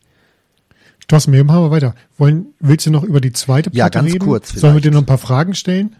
Vielleicht, ich will sie auf jeden Fall noch äh, kurz nennen. Ähm, die hatte ja. nämlich gerade 20-jähriges Jubiläum. Das war wiederum äh, vor ein paar Tagen oder vor einer Woche oder so. Und zwar ist es das zweite Album der Twilight Singers. Ähm, das heißt Blackberry Bell und gehört ebenfalls, ist auch in der Rolling Stone äh, 50 äh, Plattenliste auch in meiner Top 10 gewesen und ist auch eins meiner Lieblingsalben aller Zeiten. Mhm. Ähm, die Twilight Singers sind äh, eine Band von Greg Dully, der bekannt geworden ist mit seiner Band Afghan Wigs, einer Indie-Band aus den, den 90ern auf, auf Sub Pop ja. ein paar tolle ja. Platten veröffentlicht hat. Hat auch Solo-Sachen mittlerweile gemacht. Ähm, hat immer ganz viele Featurings auf Blackberry Bell, singt äh, Mark Lanigan bei zwei Songs mit und Petra Hayden ist dabei und so weiter. Und es ist ein ganz, ganz tolles, ähm, ganz irgendwie teilweise tanzbares und gleichzeitig aber auch sehr düsteres, obwohl ob da jemand wirklich zu tanzt, ich weiß es nicht, aber es ist, hat sehr viel Groove auf jeden Fall. Ähm, und es ist ein ganz dunkles, klebriges, schwarzes Südstaaten-Album, auch zu großen Teilen in New Orleans äh, in, äh, entstanden und aufgenommen worden. Und ähm, ja, es, ist, es sind ganz viele, äh, glaube ich, Einflüsse schwarzer Musik äh, drin, Jazz, Soul, ähm, aber mhm. gleichzeitig natürlich auch vom Rock äh, kommend. Ähm, dabei jetzt aber nicht irgendwie so, so, so, so, ein komisches, wie nennt man das, Crossover oder so, da, womit man mich mhm. jetzt irgendwie jagen könnte, ähm, sondern das ist sehr eigenständige, eigenartige ähm, Musik und ähm, das ist ganz toll. Ich habe gesehen, es kommt jetzt bald, äh, die Twilight Singers gibt's leider nicht mehr, dafür gibt es die Afghan Wigs wieder. Die aktuellen Afghan Wigs klingen bisschen manchmal mehr nach Twilight Singers, was mir dann gut gefällt. Also ich mag immer das, das ganz breitbeinige, rockige dann vielleicht bei der Band eher nicht so, sondern eher, wenn es ein bisschen irgendwie weird und düster und groovy äh, oder auch poppig wird. Mhm. Ähm, das finde ich dann meistens viel besser als diese, diese normalen, in Anführungszeichen, Rocknummern. Ähm, ja, aber die Twilight Singers äh, gibt es leider äh, nicht mehr. Es kommt bald eine Box raus mit allen Veröffentlichungen. Die hätte ich eigentlich gerne, weil mir drei mhm. Platten fehlen. Die habe ich nicht auf Vinyl und ich glaube, die sind, soweit ich weiß, auch nie auf Vinyl rausgekommen. Das sind so EPs und ein Coveralbum, wo sie okay. äh, Nina Simone und, und John Coltrane und Fleetwood Mac und ganz unterschiedliche Sachen covern. Ähm, ich glaube, die ist nur auf CD erschienen. Jetzt gibt es halt die Box kommt jetzt gerade raus. 450 Euro gucke ich gerade mal. Ganz genau. Und das ei, ist ei, nämlich ei, genau das Ding.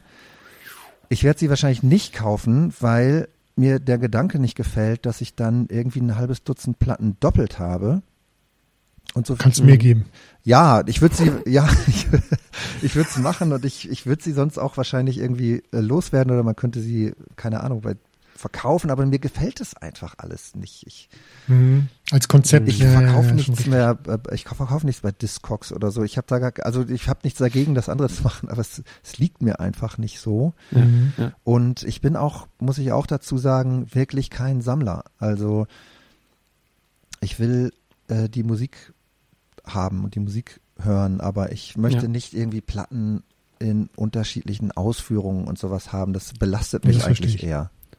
Ja, ja. Ich, ver ich verlinke es trotzdem mal in die Show Notes hier rein, weil vielleicht gibt es noch andere Leute wie mich, die noch kein einziges Album ja, oder vielleicht haben Leute, und, äh, für die es dann vielleicht ja wieder valide ist, sich zuzulegen. Genau. Oder jemand hat hört zu und hat ganz viel Geld und denkt, ist ja bald Weihnachten, ja. Ähm, der Thorsten.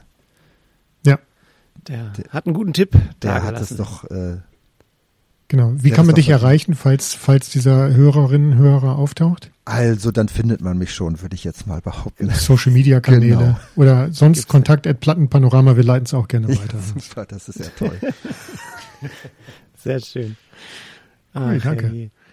Ähm, ich schieße jetzt schnell, also Martin. Genau, du schieß du mal schnell los, weil ich habe ein paar Fragen noch an Thorsten, die ich gerne Ja, ich auch, aber ich, dann, dann mache ich jetzt wirklich ein Quickie hier, ja? Mach mal Ist das in Ordnung für dich, Thorsten? Absolut. Alles. Ähm, also ich bin ein Liebhaber der britischen Musik und für mich eins der Lieblingsalben ist von der Band Star Sailor das Debütalbum Love is Here. Habe ich auf CD. Toll. So ein fantastisches Album. Ist ein bisschen weinerlich der Sänger, aber ich liebe dieses Album einfach und ich mag auch diesen vollen vollen Sound. Also britische Rockband äh, hat sich 2000 gegründet. Das ist das Debütalbum hier vom Oktober 2001 und ähm, ja, Steve Osborne hat das Ding produziert. Äh, er hat auch schon mit U2, New Order, ganz wichtig, Elbow, Suede und Placebo später gearbeitet. Das ist mhm. sicherlich so ein bisschen Detail, wie, wie das Ganze dann auch klingt. Ähm, ja, es, äh, es sind wahnsinnig viele Akustikgitarren drauf. Es ist sehr viel Klavier drauf. Äh, es sind äh, traurige, melancholische Geschichten ähm, des Sängers drauf. Und es gibt auch, der zweite Song zum Beispiel klingt, äh, also Pur Misguided Fool, klingt sehr nach Tindersticks und später, wenn man reinhört, sehr nach Coffee and TV von Blur, äh, was ja ein paar Jahre, zwei Jahre vorher erschienen ist. Also es klingt im Prinzip genau so, dieser Song, total. Voll cool. Äh, der Sänger äh, Walsh äh, meinte, es sei so ein bisschen eine Antwort, dieser Song, auf die Koks-Männer. Ähm, aber okay. Ähm, und ja, natürlich, natürlich sind sehr viele, sehr viele Balladen auch drauf, aber sie werden auch hier und da mal großspurig. Also sie haben halt diesen vollen Bandsound. Also wenn dann so eine, so eine Hammond-Orgel einsetzt und zwei Akustikgitarren und nochmal ein Klavier obendrauf, ist einfach richtig toller, voller, voller Sound. Einer meiner Lieblingsbands, Oasis, ähm, die, das vierte Album von denen, Standing on the Shoulders of Giants, wird hier auch nochmal referenziert, beziehungsweise man muss sagen, vorgegriffen eigentlich. Good Souls, der vorletzte Song, äh, der klingt extrem, als wenn, wenn Oasis den auch spielen können. Aber Star Sailor wurde ja schon immer nachgesagt, dass sie sich äh, sehr haben inspirieren lassen von anderen Bands auch. Ähm, ja, ist ein sehr schön, ist, ist ein ist ein Gatefold-Album hier mit äh, einem Inner Sleeve. Die Texte sind leider nirgendwo abgedruckt und das Vinyl ist schwarz. Von daher als Release jetzt so nicht wesentlich herausragend, aber es geht, geht ja um die Musik, wie wir heute auch nochmal bestätigt haben. Habe ich mir mal beim Dingen entdeckt und dann nach ein bisschen nachverhandeln, weil es äh, halt kein, kein Reissue ist, äh, habe ich es mir dann geschossen, weil es mein Lieblingsalbum ist. Das muss dann auch hier und da mal ein bisschen mehr Geld wert sein auf dem Dennis, Sekundärmarkt. Bin, Dennis, ich freue mich sehr, dass wir da geschmacklich mal in eine Richtung gehen. Das ist selten Die, genug, ne? Äh, selten genug, genau. Aber Star Seller hat mir meine Freundin zugespielt. Mhm. Finde ich auch fantastisch und Schön, äh, ne? habe ich mir notiert, auch mal eine Platte zu besorgen davon. ich Kannst du was mit denen anfangen, Thorsten? Es ist ehrlich gesagt völlig an mir vorbeigegangen. Ich kenne bestimmt Songs von Star Sailor, aber ich kann da überhaupt nichts zu sagen gerade. Das ist, glaube ich, ist es, von wann ist das Album, was hast du gesagt? Das von 2001. Ah ja. Das Debütalbum. Ja, mhm. okay. Ja, dann lässt sich das, ist das er, erklär, zu erklären für mich. Da habe ich äh, angefangen, die 90er nachzuholen. Ich habe nämlich in den 90ern eigentlich fast nur Punk, Hardcore und Popmusik gehört. Viele meiner Lieblings-Indie-Platten sind aus den 90ern, die habe ich aber in den 90ern verpasst und das habe mhm. ich dann alles Anfang der Nuller nachgeholt, eben die genannten Afghan Wigs oder auch sogar so Sachen wie Sonic Youth oder so, die ich natürlich irgendwie mitbekommen habe, aber mit denen ich mich nicht so richtig intensiv beschäftigt habe und erst später angefangen, was mich auch teilweise sehr ärgert, weil ich darüber auch äh, tolle Konzerte verpasst habe oder tolle Touren. Mhm. Darf ich dazu eine Frage stellen, obwohl die jetzt also nicht zu meiner Lieblingsplatte passt, aber zu deiner Antwort, weil heute geht's ja primär um dich. Und ich hoffe, du scheltest mich nicht dafür, aber ist das der Grund, warum die späteren, dein Gesang auf, meiner Meinung nach, auf späteren Muff Plotter Platten sehr wie T.S. Ullmann in den 90ern klingt? Ähm, das wäre mir neu, ehrlich gesagt. Also, also wirklich, ich habe gedacht, wenn, wenn, ich mag, ich mag die Sachen von T.S. Ullmann und von Tomte auch aus den späteren Jahren. Also mein Lieblingsalbum vor denen ist hinter all diesen Fenstern. Aber wenn dein Gesang auf den späteren Muff Potter Album klingt, die klingen für mich wie die frühen, frühen Tomte-Sachen. Ah ja, okay. Eine sonnige Nacht, also dieses so ein bisschen, dieses, dieses großspurig nöhlende, so ein bisschen, also allein deswegen liebe ich die schon, die Platten.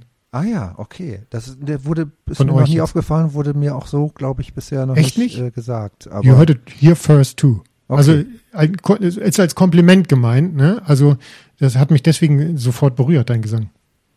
Ja, ich glaube, Gesang ist ein ganz, ganz heikles Thema, äh, glaube ich, nicht nur für mich, für viele, ähm, keine Ahnung, DIY-Bands oder Autodidakten-Bands, wo es ja oft, oder keine Ahnung, in der, in der Rockmusik vielleicht allgemein, äh, wo halt jemand singt, der oder die aber jetzt vielleicht nicht als Sänger zur Welt gekommen ist. Ähm, sondern bei mir, in meinem Fall war das einfach so, ich wollte nicht unbedingt der Sänger sein, sondern ich habe halt Texte geschrieben und die wollte ich auch mhm. selbst performen. Ähm, und irgendwie konnte in der Band, als wir angefangen haben, auch keiner sonst ein Instrument spielen und gleichzeitig singen. Ich konnte das auch nicht so gut, aber irgendwie habe ich mir das irgendwie beigebracht oder halt dann irgendwie gemacht, so gut ich das irgendwie konnte. Und dann geht man halt das erste Mal ins Studio, nimmt da seine Sachen auf und ist sowieso alles ein bisschen neu und holter die Polter und rumpel die Pumpel. Ähm, aber beim Gesang ist es natürlich ein ganz besonderes Thema, weil das nun mal deine äh, äh, Stimme ist und nicht irgendwie nur eine Gitarre, also in Anführungszeichen mhm. nur über irgendeinen Verstärker, äh, ja, sondern dein Körper ist dein Instrument und das klingt auf einmal vielleicht irgendwie nicht so, wie du dir das irgendwie vor, vorgestellt hast oder wünschen würdest oder so. Und gleichzeitig gibt es auch kaum Zeit und das muss immer ganz schnell gehen und der Gesang ist dann irgendwie oft das, was man da als letztes noch irgendwie schnell drauf macht und man ist eingeschüchtert und das hört man dann auch sofort. Ähm, das heißt, ich äh, mag die ersten Muff Potter Sachen. Äh, ich kann mir das deswegen nicht anhören, weil, weil ich den, meine Stimme da nicht, nicht so gern höre. Ich höre hör dann mhm. gerne die Songs, die, der, die unser äh, anderer Gitarrist Dennis gesungen hat oder so. Aber die, die ich singe dann oft vielleicht nicht so gerne. Und irgendwann hat sich das dann mal äh, geändert, dass man da einfach sich mehr Zeit für genommen hat und vielleicht auch mehr mehr Vorbereitung und einfach mal ein bisschen mehr drüber nachgedacht, was man da eigentlich macht und auch machen kann. Und so ungefähr ab unserem vierten Album schon teilweise, aber auch noch nicht so ganz mhm. richtig umgesetzt. Äh, aber die, die, ich, die Auseinandersetzung damit ist schon da, aber die, das Resultat ist dann vielleicht noch nicht bei jedem Song so, wie ich mir das gewünscht hätte. Aber bei unserem fünften Album von Wegen, da war das dann zum ersten Mal so, das habe ich, äh, haben wir mit, mit einem, mit unserem lieben Freund Nikolai Potthoff aufgenommen den wir beim Album vorher kennengelernt haben. Wir hatten eine, wir haben uns sehr ineinander verliebt. Äh, wir waren, ähm, wir mochten uns sehr und da war eine ganz andere Atmosphäre als, als dieses irgendwie ins Studio reingehen so und jetzt hast du noch schnell zwei Tage zum Singen von 18 Songs mhm. oder so. ähm, und da haben wir uns viel Zeit genommen. Da hatten wir auch zum ersten Mal irgendwie ein Budget, beziehungsweise nee, wir hatten das Budget noch gar nicht. Aber wir haben uns trotzdem viel Zeit genommen. Und es war sehr vertraut und hat äh, viel Spaß gemacht und äh, ich höre ich hör das halt sofort. Also da, natürlich hat man auch viel mehr ausprobiert. Da sind teilweise irgendwie Riesenchöre, die ich mhm. alleine mit Nikolai gebaut habe, wo dann einfach 24 Mal meine Stimme in verschiedenen irgendwie Harmonien ähm, ein Song wie Antifamilia zum Beispiel, das klingt, als wenn er eine ganze Kirche singen würde. Aber es mhm. gab dann natürlich auch mit der Technik irgendwie andere, andere Möglichkeiten, beziehungsweise die Möglichkeiten gab es vielleicht vorher auch schon, aber nicht für so einen kleinen DIY irgendwie Produzenten. Nicht digital. Genau, nicht digital. Mhm. Und äh, dann war das auf einmal für mich eine ganz andere Sache und mittlerweile äh, bin ich gerne Sänger und achte vielleicht auch als Musikfan viel mehr auf die, auf die menschliche Stimme und was man damit alles machen kann und was die alles auslösen kann. Und ähm, früher, ja, wurde das, musste das einfach dann oft so schnell noch gemacht werden. Ähm, das, das ist, glaube ich, mein, mein, mein Ding, äh, wie sich, warum sich die, ja. die, der Gesang oder der Gesangssound oder vielleicht Stil irgendwann äh, geändert hat bei Muff Potter. Du hast in einem äh, Interview in meiner Vorbereitung, habe ich das auf YouTube irgendwo gesehen, ähm, gesagt, dass du zur den Punk, die Punkmusik entdeckt hast, äh, mit dem Gitarrespielen einen Akkord hast du gesehen und dir wurde gezeigt, wo Mensch hier den Akkord gibt's und noch einen zweiten und noch einen dritten und damit konntest du dann was anfangen, äh, dich auszudrücken mit Musik, Gitarre. Ähm, ja, damit konnte ich vor allem Mother von Danzig spielen. Okay. ja, schon mal gut. Und äh, äh, vor allem, als ich dann festgestellt habe, dass es im Refrain dieselben drei Akkorde sind, nur in einer anderen Reihenfolge.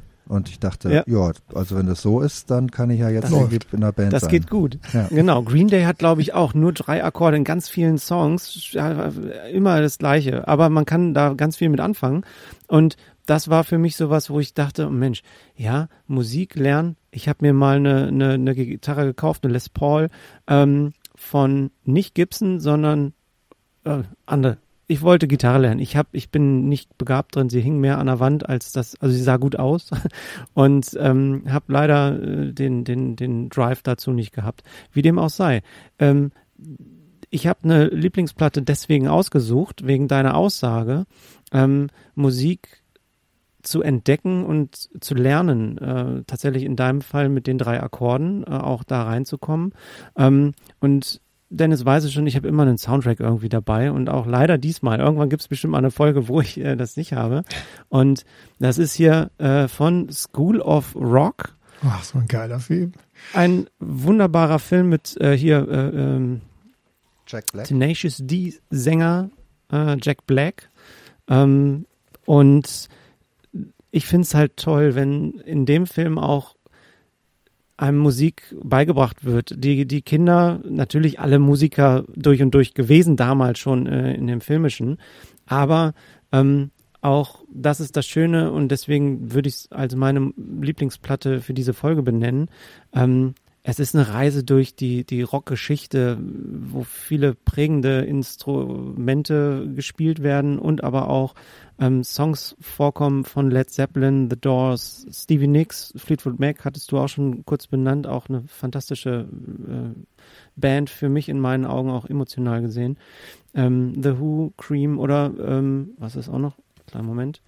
Ähm, The Ramones, tatsächlich theoretisch äh, Vor, Vorgriff zu den, zu den Punk-Ausdruck tatsächlich, den es damals ja noch nicht gab. Ähm, Platte, die Platte ist eine, Doppelplatte, wo alle Songs aus dem, dem Film auch vorkommen ähm, und tatsächlich eine, eine Reise durch die Rockmusikgeschichte darstellt. Ähm, es ist orangenes Vinyl, ein Doppelalbum. Eine Seite ist da so ein Etching drauf, halt so dieses Cover von der Band, die sich. Kennst du den Film, Thorsten? Ja, Hast ich habe den sogar, ich, ich habe den sogar vor gar nicht so langer Zeit äh, überhaupt zum ersten Mal gesehen.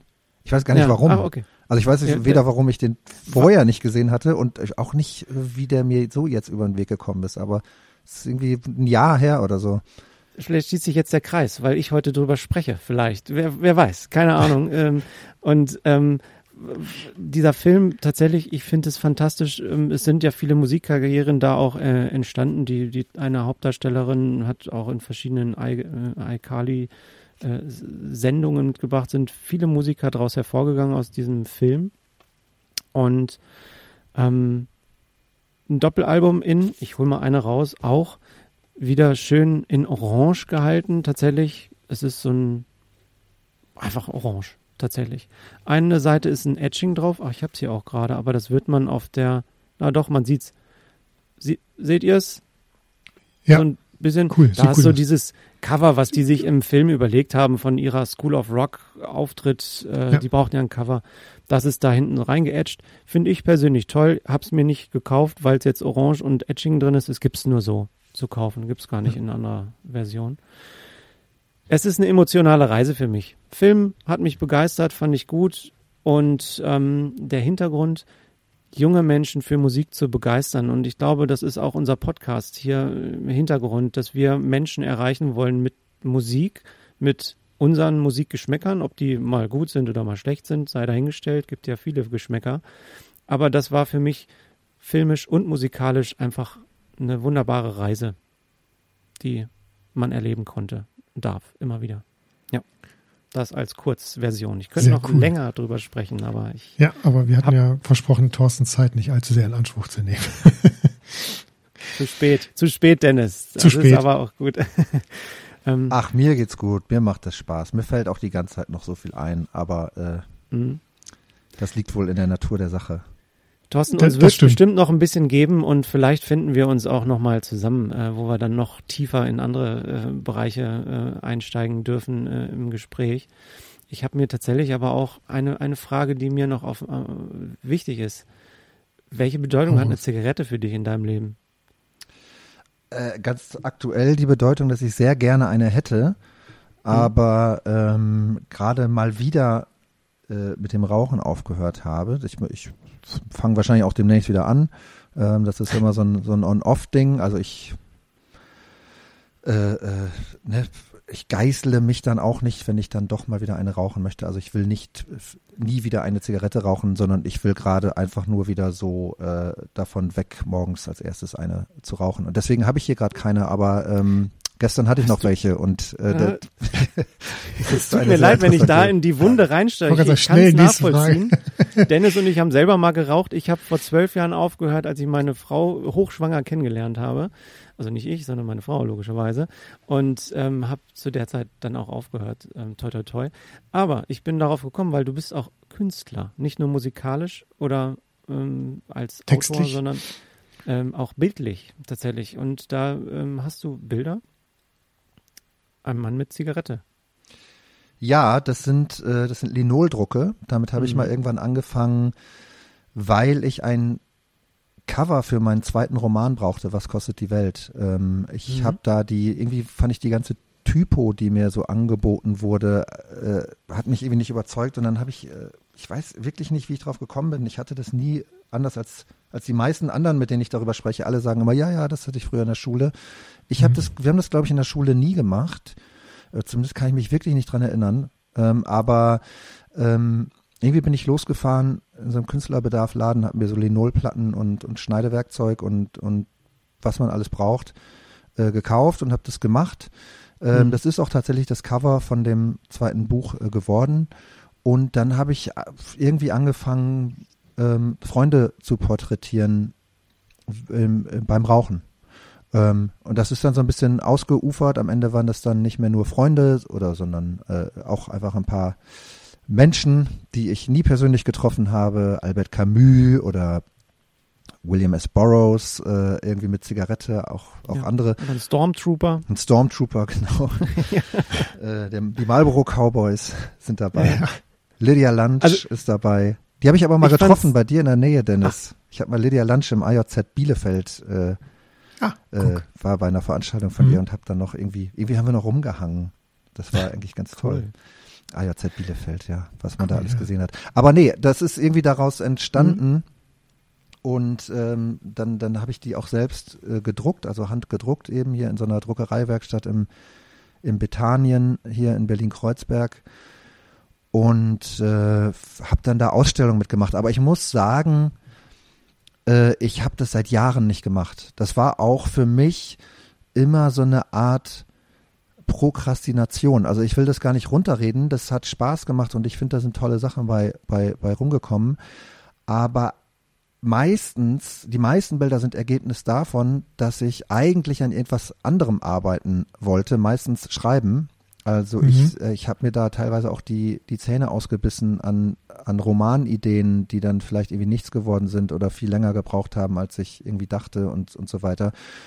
Und gerade beim Schreiben, wo man ja, oder die meisten auf jeden Fall ähm, alleine sind, anders als bei einer Band, wo man vielleicht irgendwie ne, die anderen auch hat und in einem Raum, in einem Proberaum zusammensteht, falls man so noch Songs schreibt, was, was wir bei Muff Potter tun. Äh, dann ist man beim Schreiben alleine und es gibt tausend Gründe, nicht anzufangen oder nicht weiterzumachen, weil es ja auch oft so schrecklich ist. Also ich sage das wirklich nicht aus, äh, soll nicht irgendwie kokett klingen, aber es ist wirklich oft so, dass man gerade am Anfang da Sachen hinschreiben muss, wo jeder Satz ähm, also wirklich einfach schrecklich ist und überhaupt kein Esprit hat und kein, kein Sound und wo, wo nichts glitzert und strahlt, äh, sondern man einfach erstmal so ein Gerüst schaffen muss. Und äh, zumindest ist es bei mir so. Und dann mhm. beginnt eigentlich, wenn man das Gerüst hat, dann beginnt irgendwie das eigentliche Schreiben und der Umgang mit Sprache und so weiter. Beim, beim Songtexte schreiben ist es oft ähnlich, aber nochmal anders. Ähm, und ich ja, dann fängt man einfach so klassisch an, wie man sich das vorstellt, äh, dann doch auf einmal mit dem Staubwedel durch die Wohnung zu laufen und, und Regale abzuputzen oder dann alle, doch ja. mal zu staubsaugen oder den Abwasch zu machen oder äh, vielleicht auch irgendwie zu viel im Internet rumzuhängen oder sowas. Und bei mir war das dann oft so, dass ich mich aber natürlich damit nicht gut gefühlt habe am Ende des, des Tages, wenn da mhm. irgendwie nichts geschafft wurde. Und ich dann gedacht habe, oft, ach komm, dann machst, fängst du jetzt nochmal einen neuen Lenol-Schnitt an. Ähm, das war so eine komische Übertragung. ähm, und dann irgendwie vielleicht irgendwie die ganze Nacht, das war irgendwas, was ich gut abends und auch nachts äh, machen konnte. Auch eine einsame Arbeit irgendwie, aber eine Arbeit, bei der man zum Beispiel im Gegensatz zum Schreiben Musik hören kann. Also ja. beim Schreiben kann ich keine Musik Stimmt. hören. Schon gar keine ja. Musik mit Gesang, aber eigentlich auch nicht mehr nee. Instrumentalmusik. Ja, und ähm, beim bei diesen äh, Linol-Schnitten ging das eigentlich gut und äh, man konnte kann auch Alkohol dazu trinken oder so. Muss man ein bisschen aufpassen, dass man sich nicht in den Finger säbelt, aber sagen, man säbelt sich sowieso in den Finger. Also, ich musste ich vorhin immer dran denken, weil wir hatten es nämlich in Kunst und ich, wenn ich an Linoldruck denke, dann muss ich noch heute an dieses spitze Schneidewerkzeug denken und habe sofort Schneidewerkzeug versus Finger äh, als Bild in meinem ja, Kopf. Ja, auf jeden Fall. Ich hatte auch. Also für mich kam tatsächlich, also wäre Linoldruck deine Muse für das Schreiben vielleicht tatsächlich. Ob der Alkohol, den lassen wir jetzt mal weg, äh, aber ähm, zum Runterkommen, äh, da auch andere malen Mandalas aus. Du hast halt tatsächlich Linoldruck gemacht, weil du da vielleicht auch. Na, ich muss schon sagen, ich, es, mir gefällt auch diese, diese Kunstform. Ich habe hier die, warte mal. Mhm. Für die Zuhörerinnen da draußen, Thorsten holt gerade mal was, das er uns zeigen kann. Hängt ein Bild von der Wand. Ich habe mich schon auf andere Arten und Weisen dann auch damit beschäftigt. Habe hier so, so schöne äh, Schuber von äh, Franz Masereel. Ähm, mhm. Das sind der Meister ah, ja, irgendwie, äh, ne? Und es gibt natürlich auch viele tolle andere äh, äh, Künstler, weiß nicht, die ähm, expressionistische Künstler und auch andere andere Künstler, die die äh, mit dem mit dem Holzschnitt oder Linolschnitt, was ja im Prinzip dasselbe ist mit einer anderen äh, ja. Unterlage, äh, ganz tolle Sachen gemacht haben. Und ähm, äh, es ist jetzt irgendwie mehr für mich als nur nur eine irgendwie Beschäftigungstherapie oder sowas. Nee, das soll es auch nicht geheißen haben. Äh, ja. Das hätte vielleicht so klingen können, dass ich das so runterspiele. Ähm, es ist aber tatsächlich so, dass sich da in den letzten Jahren nicht mehr, ähm, vielleicht habe ich, füllte mir auch die Idee jetzt für einen neuen Ansatz, weil ich habe jetzt irgendwie über 40 Menschen beim Rauchen porträtiert und äh, vielleicht mhm. bräuchte man dann jetzt mal irgendwie ein neues Thema oder, oder sowas. Aber in den letzten Jahren war es dann wirklich wieder die Literatur und die Musik und äh, ich habe es dann vielleicht auch so organisiert, dass sich das so die Klinke in die Hand gibt, besonders seit es Muff Potter wieder gibt, so ja. dass ja. Äh, dann der Linolschnitt eigentlich so ein bisschen hinten runtergefallen ist. Sehr interessant. Ja. Ja, auf jeden Fall. Warum also das Schreiben, du hast eben auch gesagt, äh, man ist natürlich ein bisschen einsamer, weil man muss für sich selber arbeiten. Man kann das nicht machen im Proberaum mit anderen zusammen. Aber warum ist das dann trotzdem eine attraktive Alternative für dich gewesen über fünf Werke hinweg, dass du gesagt hast, nee, ich habe jetzt keine Lust mehr mit Leuten im Proberaum auf, oder auf der Bühne abzuhängen. Ach, warum macht also, man es trotzdem? Erstens habe ich da immer Lust zu gehabt und ich habe auch äh, Bands gehabt in der Zeit, wo es Muff Potter nicht gab und mhm. äh, die so unterschiedlich weit gekommen sind aus unterschiedlichen Gründen. Also ich wollte immer auch Musik machen und ich wollte vor allem auch immer in einer Band sein und nicht eben alleine nur zu Hause Musik machen oder ja. sowas. Das liegt mir gar nicht. Das hat auch mit so technischen Fähigkeiten und sowas zu tun, aber auch damit, dass es mir einfach am meisten Freude macht, äh, wirklich mit, mit Menschen in einem Raum zu sein und diese ganze Kommunikation, die da stattfindet, wie man aufeinander reagiert und so. Das, das ist, deswegen ist nach wie vor für mich Musik eigentlich die größte aller Kunstformen. Auch deswegen, weil da natürlich das Schreiben auch mit reinkommt über die, über die ja. Texte und weil die bildende Kunst auch mit reinkommt eben über das ganze Artwork und die, die, die Grafiken und äh, ne, diese grafische Ebene. Ähm, also da, da vereint Musik für mich eigentlich so ziemlich alles, was mich interessiert. Mhm. Das, das, mhm. das schon mal, das dazu. Ähm, beim Schreiben muss ich das vielleicht so ein bisschen relativieren. Klar, es gibt ein ganz großer Teil besteht eben daraus, alleine zu Hause an einem Computer oder wie auch immer, an einer Schreibmaschine oder mit einem Bleistift in der Hand oder wie auch immer man halt irgendwie schreibt, die meisten ja mittlerweile wahrscheinlich am Computer, äh, zu sitzen. Aber es ist eben auch nicht so, zumindest bei mir nicht so, wie sich viele Menschen das vorstellen, dass man da einfach nur jahrelang sich einschließt und ganz alleine rumsitzt und irgendwann kommt man dann mit so einem Buch wieder aus der Versenk aus der aus der Gruft äh, irgendwie so hervor, sondern für mich ist es ja, ich habe das ja vorhin schon mal angedeutet mit der Abfall der Herzen, auch ganz viel rausgehen, mit Leuten sprechen, hinsehen, hinhören, mhm. äh, natürlich auch sich mit Sachen äh, beschäftigen, ähm, lesen, Filme vielleicht oder, oder was auch immer, also recherchieren. Mhm. Und das gehört für mich auch total dazu. Also bei der Abfall der Herzen musste ich sogar, um ein autobiografisches Buch zu schreiben, musste ich ganz viel recherchieren. Und bei dem Buch danach, also dem bisher letzten Arbeit, ähm, da gibt es 13 Hauptfiguren, die sind alle sehr, sehr, sehr unterschiedlich, haben ganz unterschiedliche Backgrounds und so weiter ähm, und Berufe vor allem. Also da muss habe ich auch äh, hunderte von Interviews mit Menschen geführt. Also da ist es dann auch oft gar nicht mehr zu trennen. Da gibt es dann auch nicht unbedingt jetzt so die eine Recherchephase und dann hat man alles und dann setzt man sich hin und macht da das Buch raus, sondern äh, das wechselt sich halt die ganze Zeit ab. Aus dem Schreiben entstehen neue Fragen, wo man dann wieder rausgehen muss und ähm, ja, das ist das ist für mich eigentlich essentiell. Ich ich ich, bei mir entsteht eigentlich nur irgendwie was im Austausch mit der Welt. Es gibt dann so, Franz Kafka hat, glaube ich, gesagt, äh, man braucht irgendwie nur den, nur den, den Stuhl und den Schreibtisch und das Blatt Papier und dann äh, setzt man sich hin und dann kommt die ganze Welt zu einem. Und das ist natürlich super, wenn das für Franz Kafka so funktioniert. Und ich wünschte auch oft, dass es für mich auch so ginge. Und vielleicht gibt es manchmal so kleine Momente, äh, wo man so eine Ahnung davon kriegt oder ne, einem das Gefühl hat, ja. ah, da ist mir irgendwas irgendwie zugeflogen ja. und das ist jetzt da und da mache ich jetzt was raus. Aber der Großteil ist für mich dann doch irgendwie rauszugehen und mich in die Welt zu begeben und äh, ja. aufzusaugen und das dann irgendwie mitzunehmen und daraus etwas zu machen. Der, der, der, der Rhythmus würde es hergeben, dass äh, du im Moment auch an einem Buch schreibst. Ist das der Fall?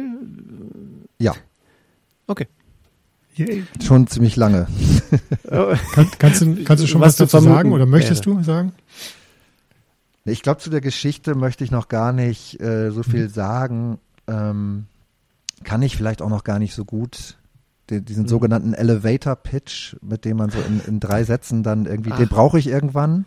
Der muss ja dann ja. auch irgendwie auf, auf den äh, hinten drauf oder auf den, in den Klappentext oder sowas. Mhm. Aber ist zum Glück dann auch nicht meine alleinige Aufgabe. Dann gibt es ja einen Verlag und einen Lektor, die da mithelfen. Ähm, aber es ist was in Arbeit. Aber es ist was in Arbeit und auch schon eine ganze Weile. Und ja, ich hat, hatte mir das zwischendurch mal ein bisschen einfacher vorgestellt, Musik und Literatur dann auch, ähm, also dass ich das so, dass, dass sich das ergänzt aber dadurch, und das würde es eigentlich auch, ich glaube, dass wenn ich wirklich einfach nur in einer Band, also nur in Anführungszeichen schon wieder, in einer Band spielen würde und Songs schreiben würde, was ja schon nicht unaufwendig ist, vor allem wenn man nicht mehr irgendwie 21 ist. Das ist, erfordert ja viel Organisation. Ja. Aber was ähm, hauptsächlich da einem teilweise einen Strich durch die Rechnung macht, ist, dass wir jetzt mit, mit Hacks Plattenkiste unser Label auch wieder reaktiviert haben und unsere Platten mhm. selbst rausbringen. Das war mhm. mhm. nicht unbedingt der Plan von Anfang an.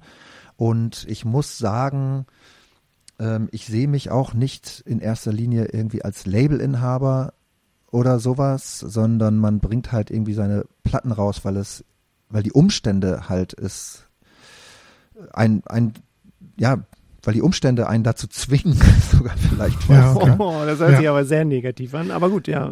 So ja, aber ist, ist das jetzt, also heißt das, die, sind die Umstände äh, eure eigenen Veröffentlichungen, ähm, weswegen ihr das Plattenlabel auch mal gegründet habt? Oder habt ihr tatsächlich noch so ein bisschen, auch wenn du dich jetzt nicht als Labelchef siehst, oder habt ihr aber habt ihr auch noch einen, einen Auftrag, den, den du erfüllen möchtest? Oder wollt ihr was für die Musikszene tun?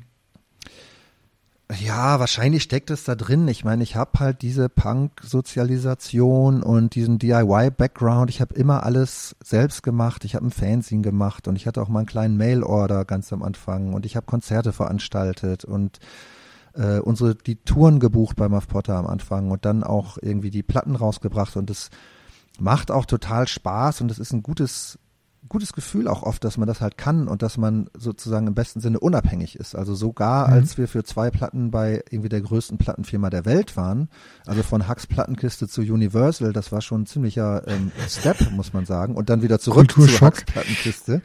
Aber mhm. sogar da haben wir das halt alles in dem Bewusstsein gemacht, naja, wir wenn es hart auf, also wir könnten es auch selber, ne? Also wenn mhm. wir sind jetzt nicht dem ausgeliefert, wir müssen jetzt hier nicht alles mitmachen, sondern ja wenn sie uns nicht mehr wollen, dann können wir es wieder selber machen. Und das ist natürlich auch ganz, das ist super und das ist auch wichtig, glaube ich, für uns gewesen, ähm, dieses Selbstbewusstsein zu haben und, und zu wissen, was man da irgendwie kann und, ne? und dass man dem nicht ausgeliefert ist.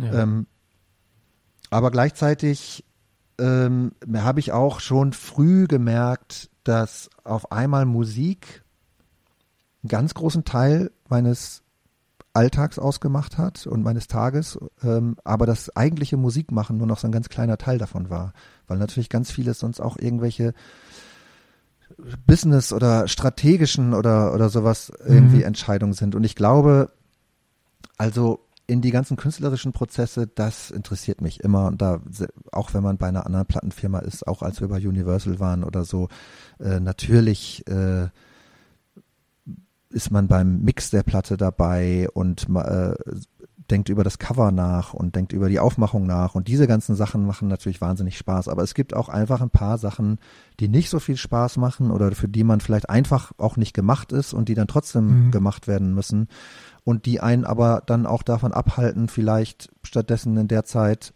zu Hause an seinem Roman zu arbeiten oder neue Songs zu schreiben. Das muss man ja, ja. auch einfach mal sehen, diese ganze Selbstvermarktung oder was da oft so euphemistisch DIY genannt wird, die halten natürlich auch viele Menschen davon ab, ähm, Kunst zu machen. Mhm. Ist richtig. Und vieles entsteht vielleicht dadurch irgendwie gar nicht. Und das, da muss man schon sehr aufpassen, dass man sich da nicht so total drin verliert. Und das habe ich versucht, mhm. irgendwie in den letzten zwei Jahren ähm, zu handeln. Und dieser Roman, der, der, halt fast fertig ist, der aber auch schon lange fast fertig ist, äh, der sollte eigentlich jetzt auch schon erscheinen, aber irgendwann wird er erscheinen. Wir sind gespannt. Da freuen wir uns drauf, ja. Definitiv. Wir sind gespannt.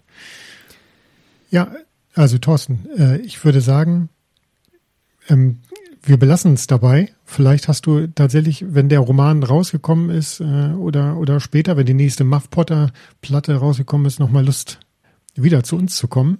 Super. Wir würden uns auf jeden Fall sehr freuen. Ja, unbedingt.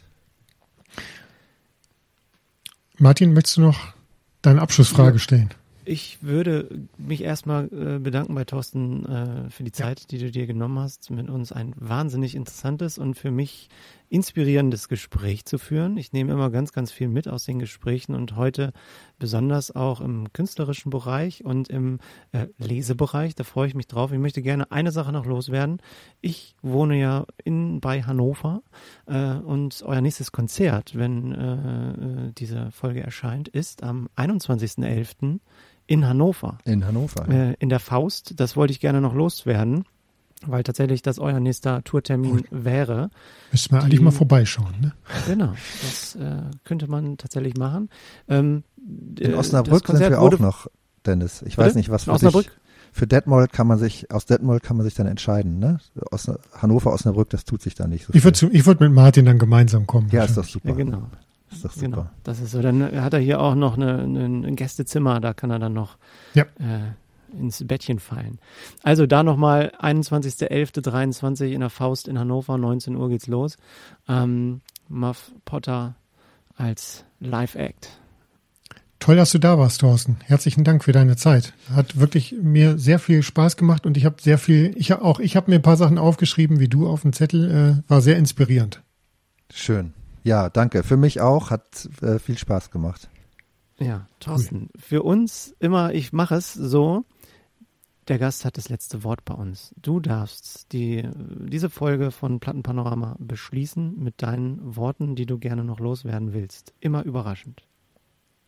Oh Gott, das muss ich dann aber auch, ne? Du, du, du darfst. Ja.